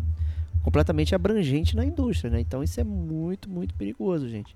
E se chegar nesse ponto que é pague 10 dólares a mais para não ter propaganda, porra, maluco, aí virou, já virou, já é o que tem hoje, né? Assine, né, o, o seu amigo da Twitch lá que você vê para não, né, dar o sub para você não ver o ad que o cara passa. Aí está no YouTube, paga o YouTube Premium para não ver o ad. Ninguém gosta de, de ad, no fim das contas, porque eles são intrusivos, né? E aí é complicado. Ele fica jogando na tua cara em horários que você não quer justamente para te irritar e você não não e pagar para você não ter. Não é porque ele quer que você compre o item, é porque você ele quer é. que você fique com, com raiva daquela merda e pague o serviço que, que não tem. Ele não quer que você se torne lá o novo Coin Master, né? Como tem nas múltiplas Nossa. propagandas de joguinhos do Android. Né? Então é complicado aí. É, mas vamos lá, prosseguindo aí. Novas informações sobre a nova PS Plus aí. A Kate recebeu aí um super e-mail, né? É, que eu confesso que eu não vi, mas, mas acho que eu ignorei, enfim. Mas a Kate está trazendo aí para vocês aí o que, que são as mudanças, as novas informações. Não, no, no e-mail a, a PlayStation ela mandou para todos que assinam a PS Plus que é, a partir de junho, né, já temos uma data aí, 12 de junho, que vai começar os novos serviços aí da PSN Plus, uh, os novos tiers, né, da PSN Plus. É, para quem já é assinante da PSN, se você quiser assinar aquele pacote que é um pouco mais caro, é só você pagar a diferença em cima já da assinatura que você está pagando vigente. Tá? Então você chegando ali no, na data 12 de junho, é só você pagar a diferença que você vai ter o, o upgrade aí do serviço. Daí, com isso, algumas pessoas não estavam conseguindo resgatar os gift cards de, de PSN Plus de um ano. Porque o pessoal tava comprando, né? Para depois pagar a diferença em junho. E aí a Sony tinha bloqueado alguns. E o pessoal Ih, tava com bastante dificuldade de, de, de conseguir resgatar. A pessoa até achou que tava com um problema na PSN, mas não, era a Sony que tava bloqueando, porque é justamente pro pessoal não abusar disso. É, Enquanto é... isso, o Game Pass você faz o upgrade ali, ó, sem problema nenhum. É. é. muita gente também fazendo um esquema, na verdade, que eu não testei, mas falaram que se você, obviamente, tiver a conta americana, né? Então, por exemplo, no meu caso, eu tenho a PSN, a PSN Plus americana, a PSN americana. E aí, por ser a conta americana, eu consigo comprar PS Now. E aí, eu, se eu comprar, por exemplo, um mês de PS Now, mas eu tiver, por exemplo, sei lá, mais um ano de PSN Plus, quando ele migrar, ele vai levar em conta o tempo da minha conta maior. Ou seja, eu migraria para aquele plano maior, tendo só um mês de Now, né, ou dois meses de Now, o que quer que seja, porque eu comprei agora. Então, mas obviamente isso não vale para a conta do Brasil. A gente já detalhou isso no último Gamer Como a Gente News, todas as modalidades. Né, do, do, e a gente sabe que na, na, no Brasil a gente não tem essa modalidade que inclui, entre aspas, anal. Então, se você quiser também saber detalhes de como são todos esses planos, escute o Gamer Como a Gente News do mês passado, que a gente detalhou isso tudo direitinho para vocês. É, esse é o famoso stack, né? Então você empilhar as assinaturas e tudo mais para poder né, converter, né? No, eu dei uma, uma colada no site da Polygon lá, é, tem, tem o depara de todas as assinaturas, ah, tanto de voucher, de gera tanto em cada é, em cada categoria, né, que você estaria migrando. Então a galera tá comprando o mais barato para poder empilhar e na hora converter para parada mais cara, né? E aí a Sony foi lá e, e, e bloqueou esse esquema aí de empilhamento. Né? Os vouchers só vão poder ser é, é, usados após né, o, a chegada dos planos. Né? Aí você vai poder usar a sua raspadinha, não vai poder usar agora. Então, é, tá aí, eles perceberam o buraco né, e foram lá e bloquearam. Né? A galera tá sempre atenta, né? não tem jeito, sempre atenta. E aqui estamos aqui dia 2 de maio de 2022, né? Então, é, chegou essa última notícia aqui agora, né, no, no, antes da gravação, que é a loucura, né? A Square Enix vendeu a Crystal Dynamics ali e aí dos Montreal, né? Então está abrindo mão dos 200 buzilhões lá de cópias de Tomb Raider que eles querem vender, né? É, parece fazer sentido com uma estratégia de mercado deles de querer é, focar lá nos RPGs tradicionais, aquilo que transforma a, a Square no, no, que ela era, né? Então teve redução já há algum tempo, né, dos times, né, enxugando e tudo mais, né, e tem que controlar essas empresas, né? E por conta dos resultados que elas deram, que não eram exatamente o que elas esperavam, né? A série Tomb Raider, né, o próprio Hitman que eles venderam, né, a IO Interactive e tudo mais. Né? Então eles terminaram aí entregando aí essa de bandeja, eu diria, Cara. que são franquias muito conceituadas, né? Mas fala aí, Stevox, antes que Cara, eu conclua é- aqui. Cara, a Square ela nunca quis essas franquias, essa é a verdade. Nunca quis, cara. né? É, Sabe, é desde o início ela lançava os jogos e reclamava das próprias franquias. Eu lancei Tomb Raider, ah não, é uma merda, não Ah. gostei do resultado. Lancei Deus Ex, ah não, não gostei. Lancei Thief, é uma porcaria, isso era mesmo uma porcaria. Aí que- aí lançava e ficava reclamando dos próprios jogos. Nunca gostou, cara. Aquele, aquele, que, sabe, aquele filho bastardo que ela odeia, sabe? Isso era Crystal Dynamics pra Square, né? Então, assim, cara, sinceramente, fiquei feliz. Vendeu, que bom que vendeu, né? Espero que quem tenha comprado, né, utilize bem, sabe? Que, que, que, que faça valer, que dê um revamp nas séries, que faça a coisa funcionar direito. Porque realmente tem um negócio pra usar mal, como a Square vinha usando, e só reclamando e falando que tava tudo uma droga.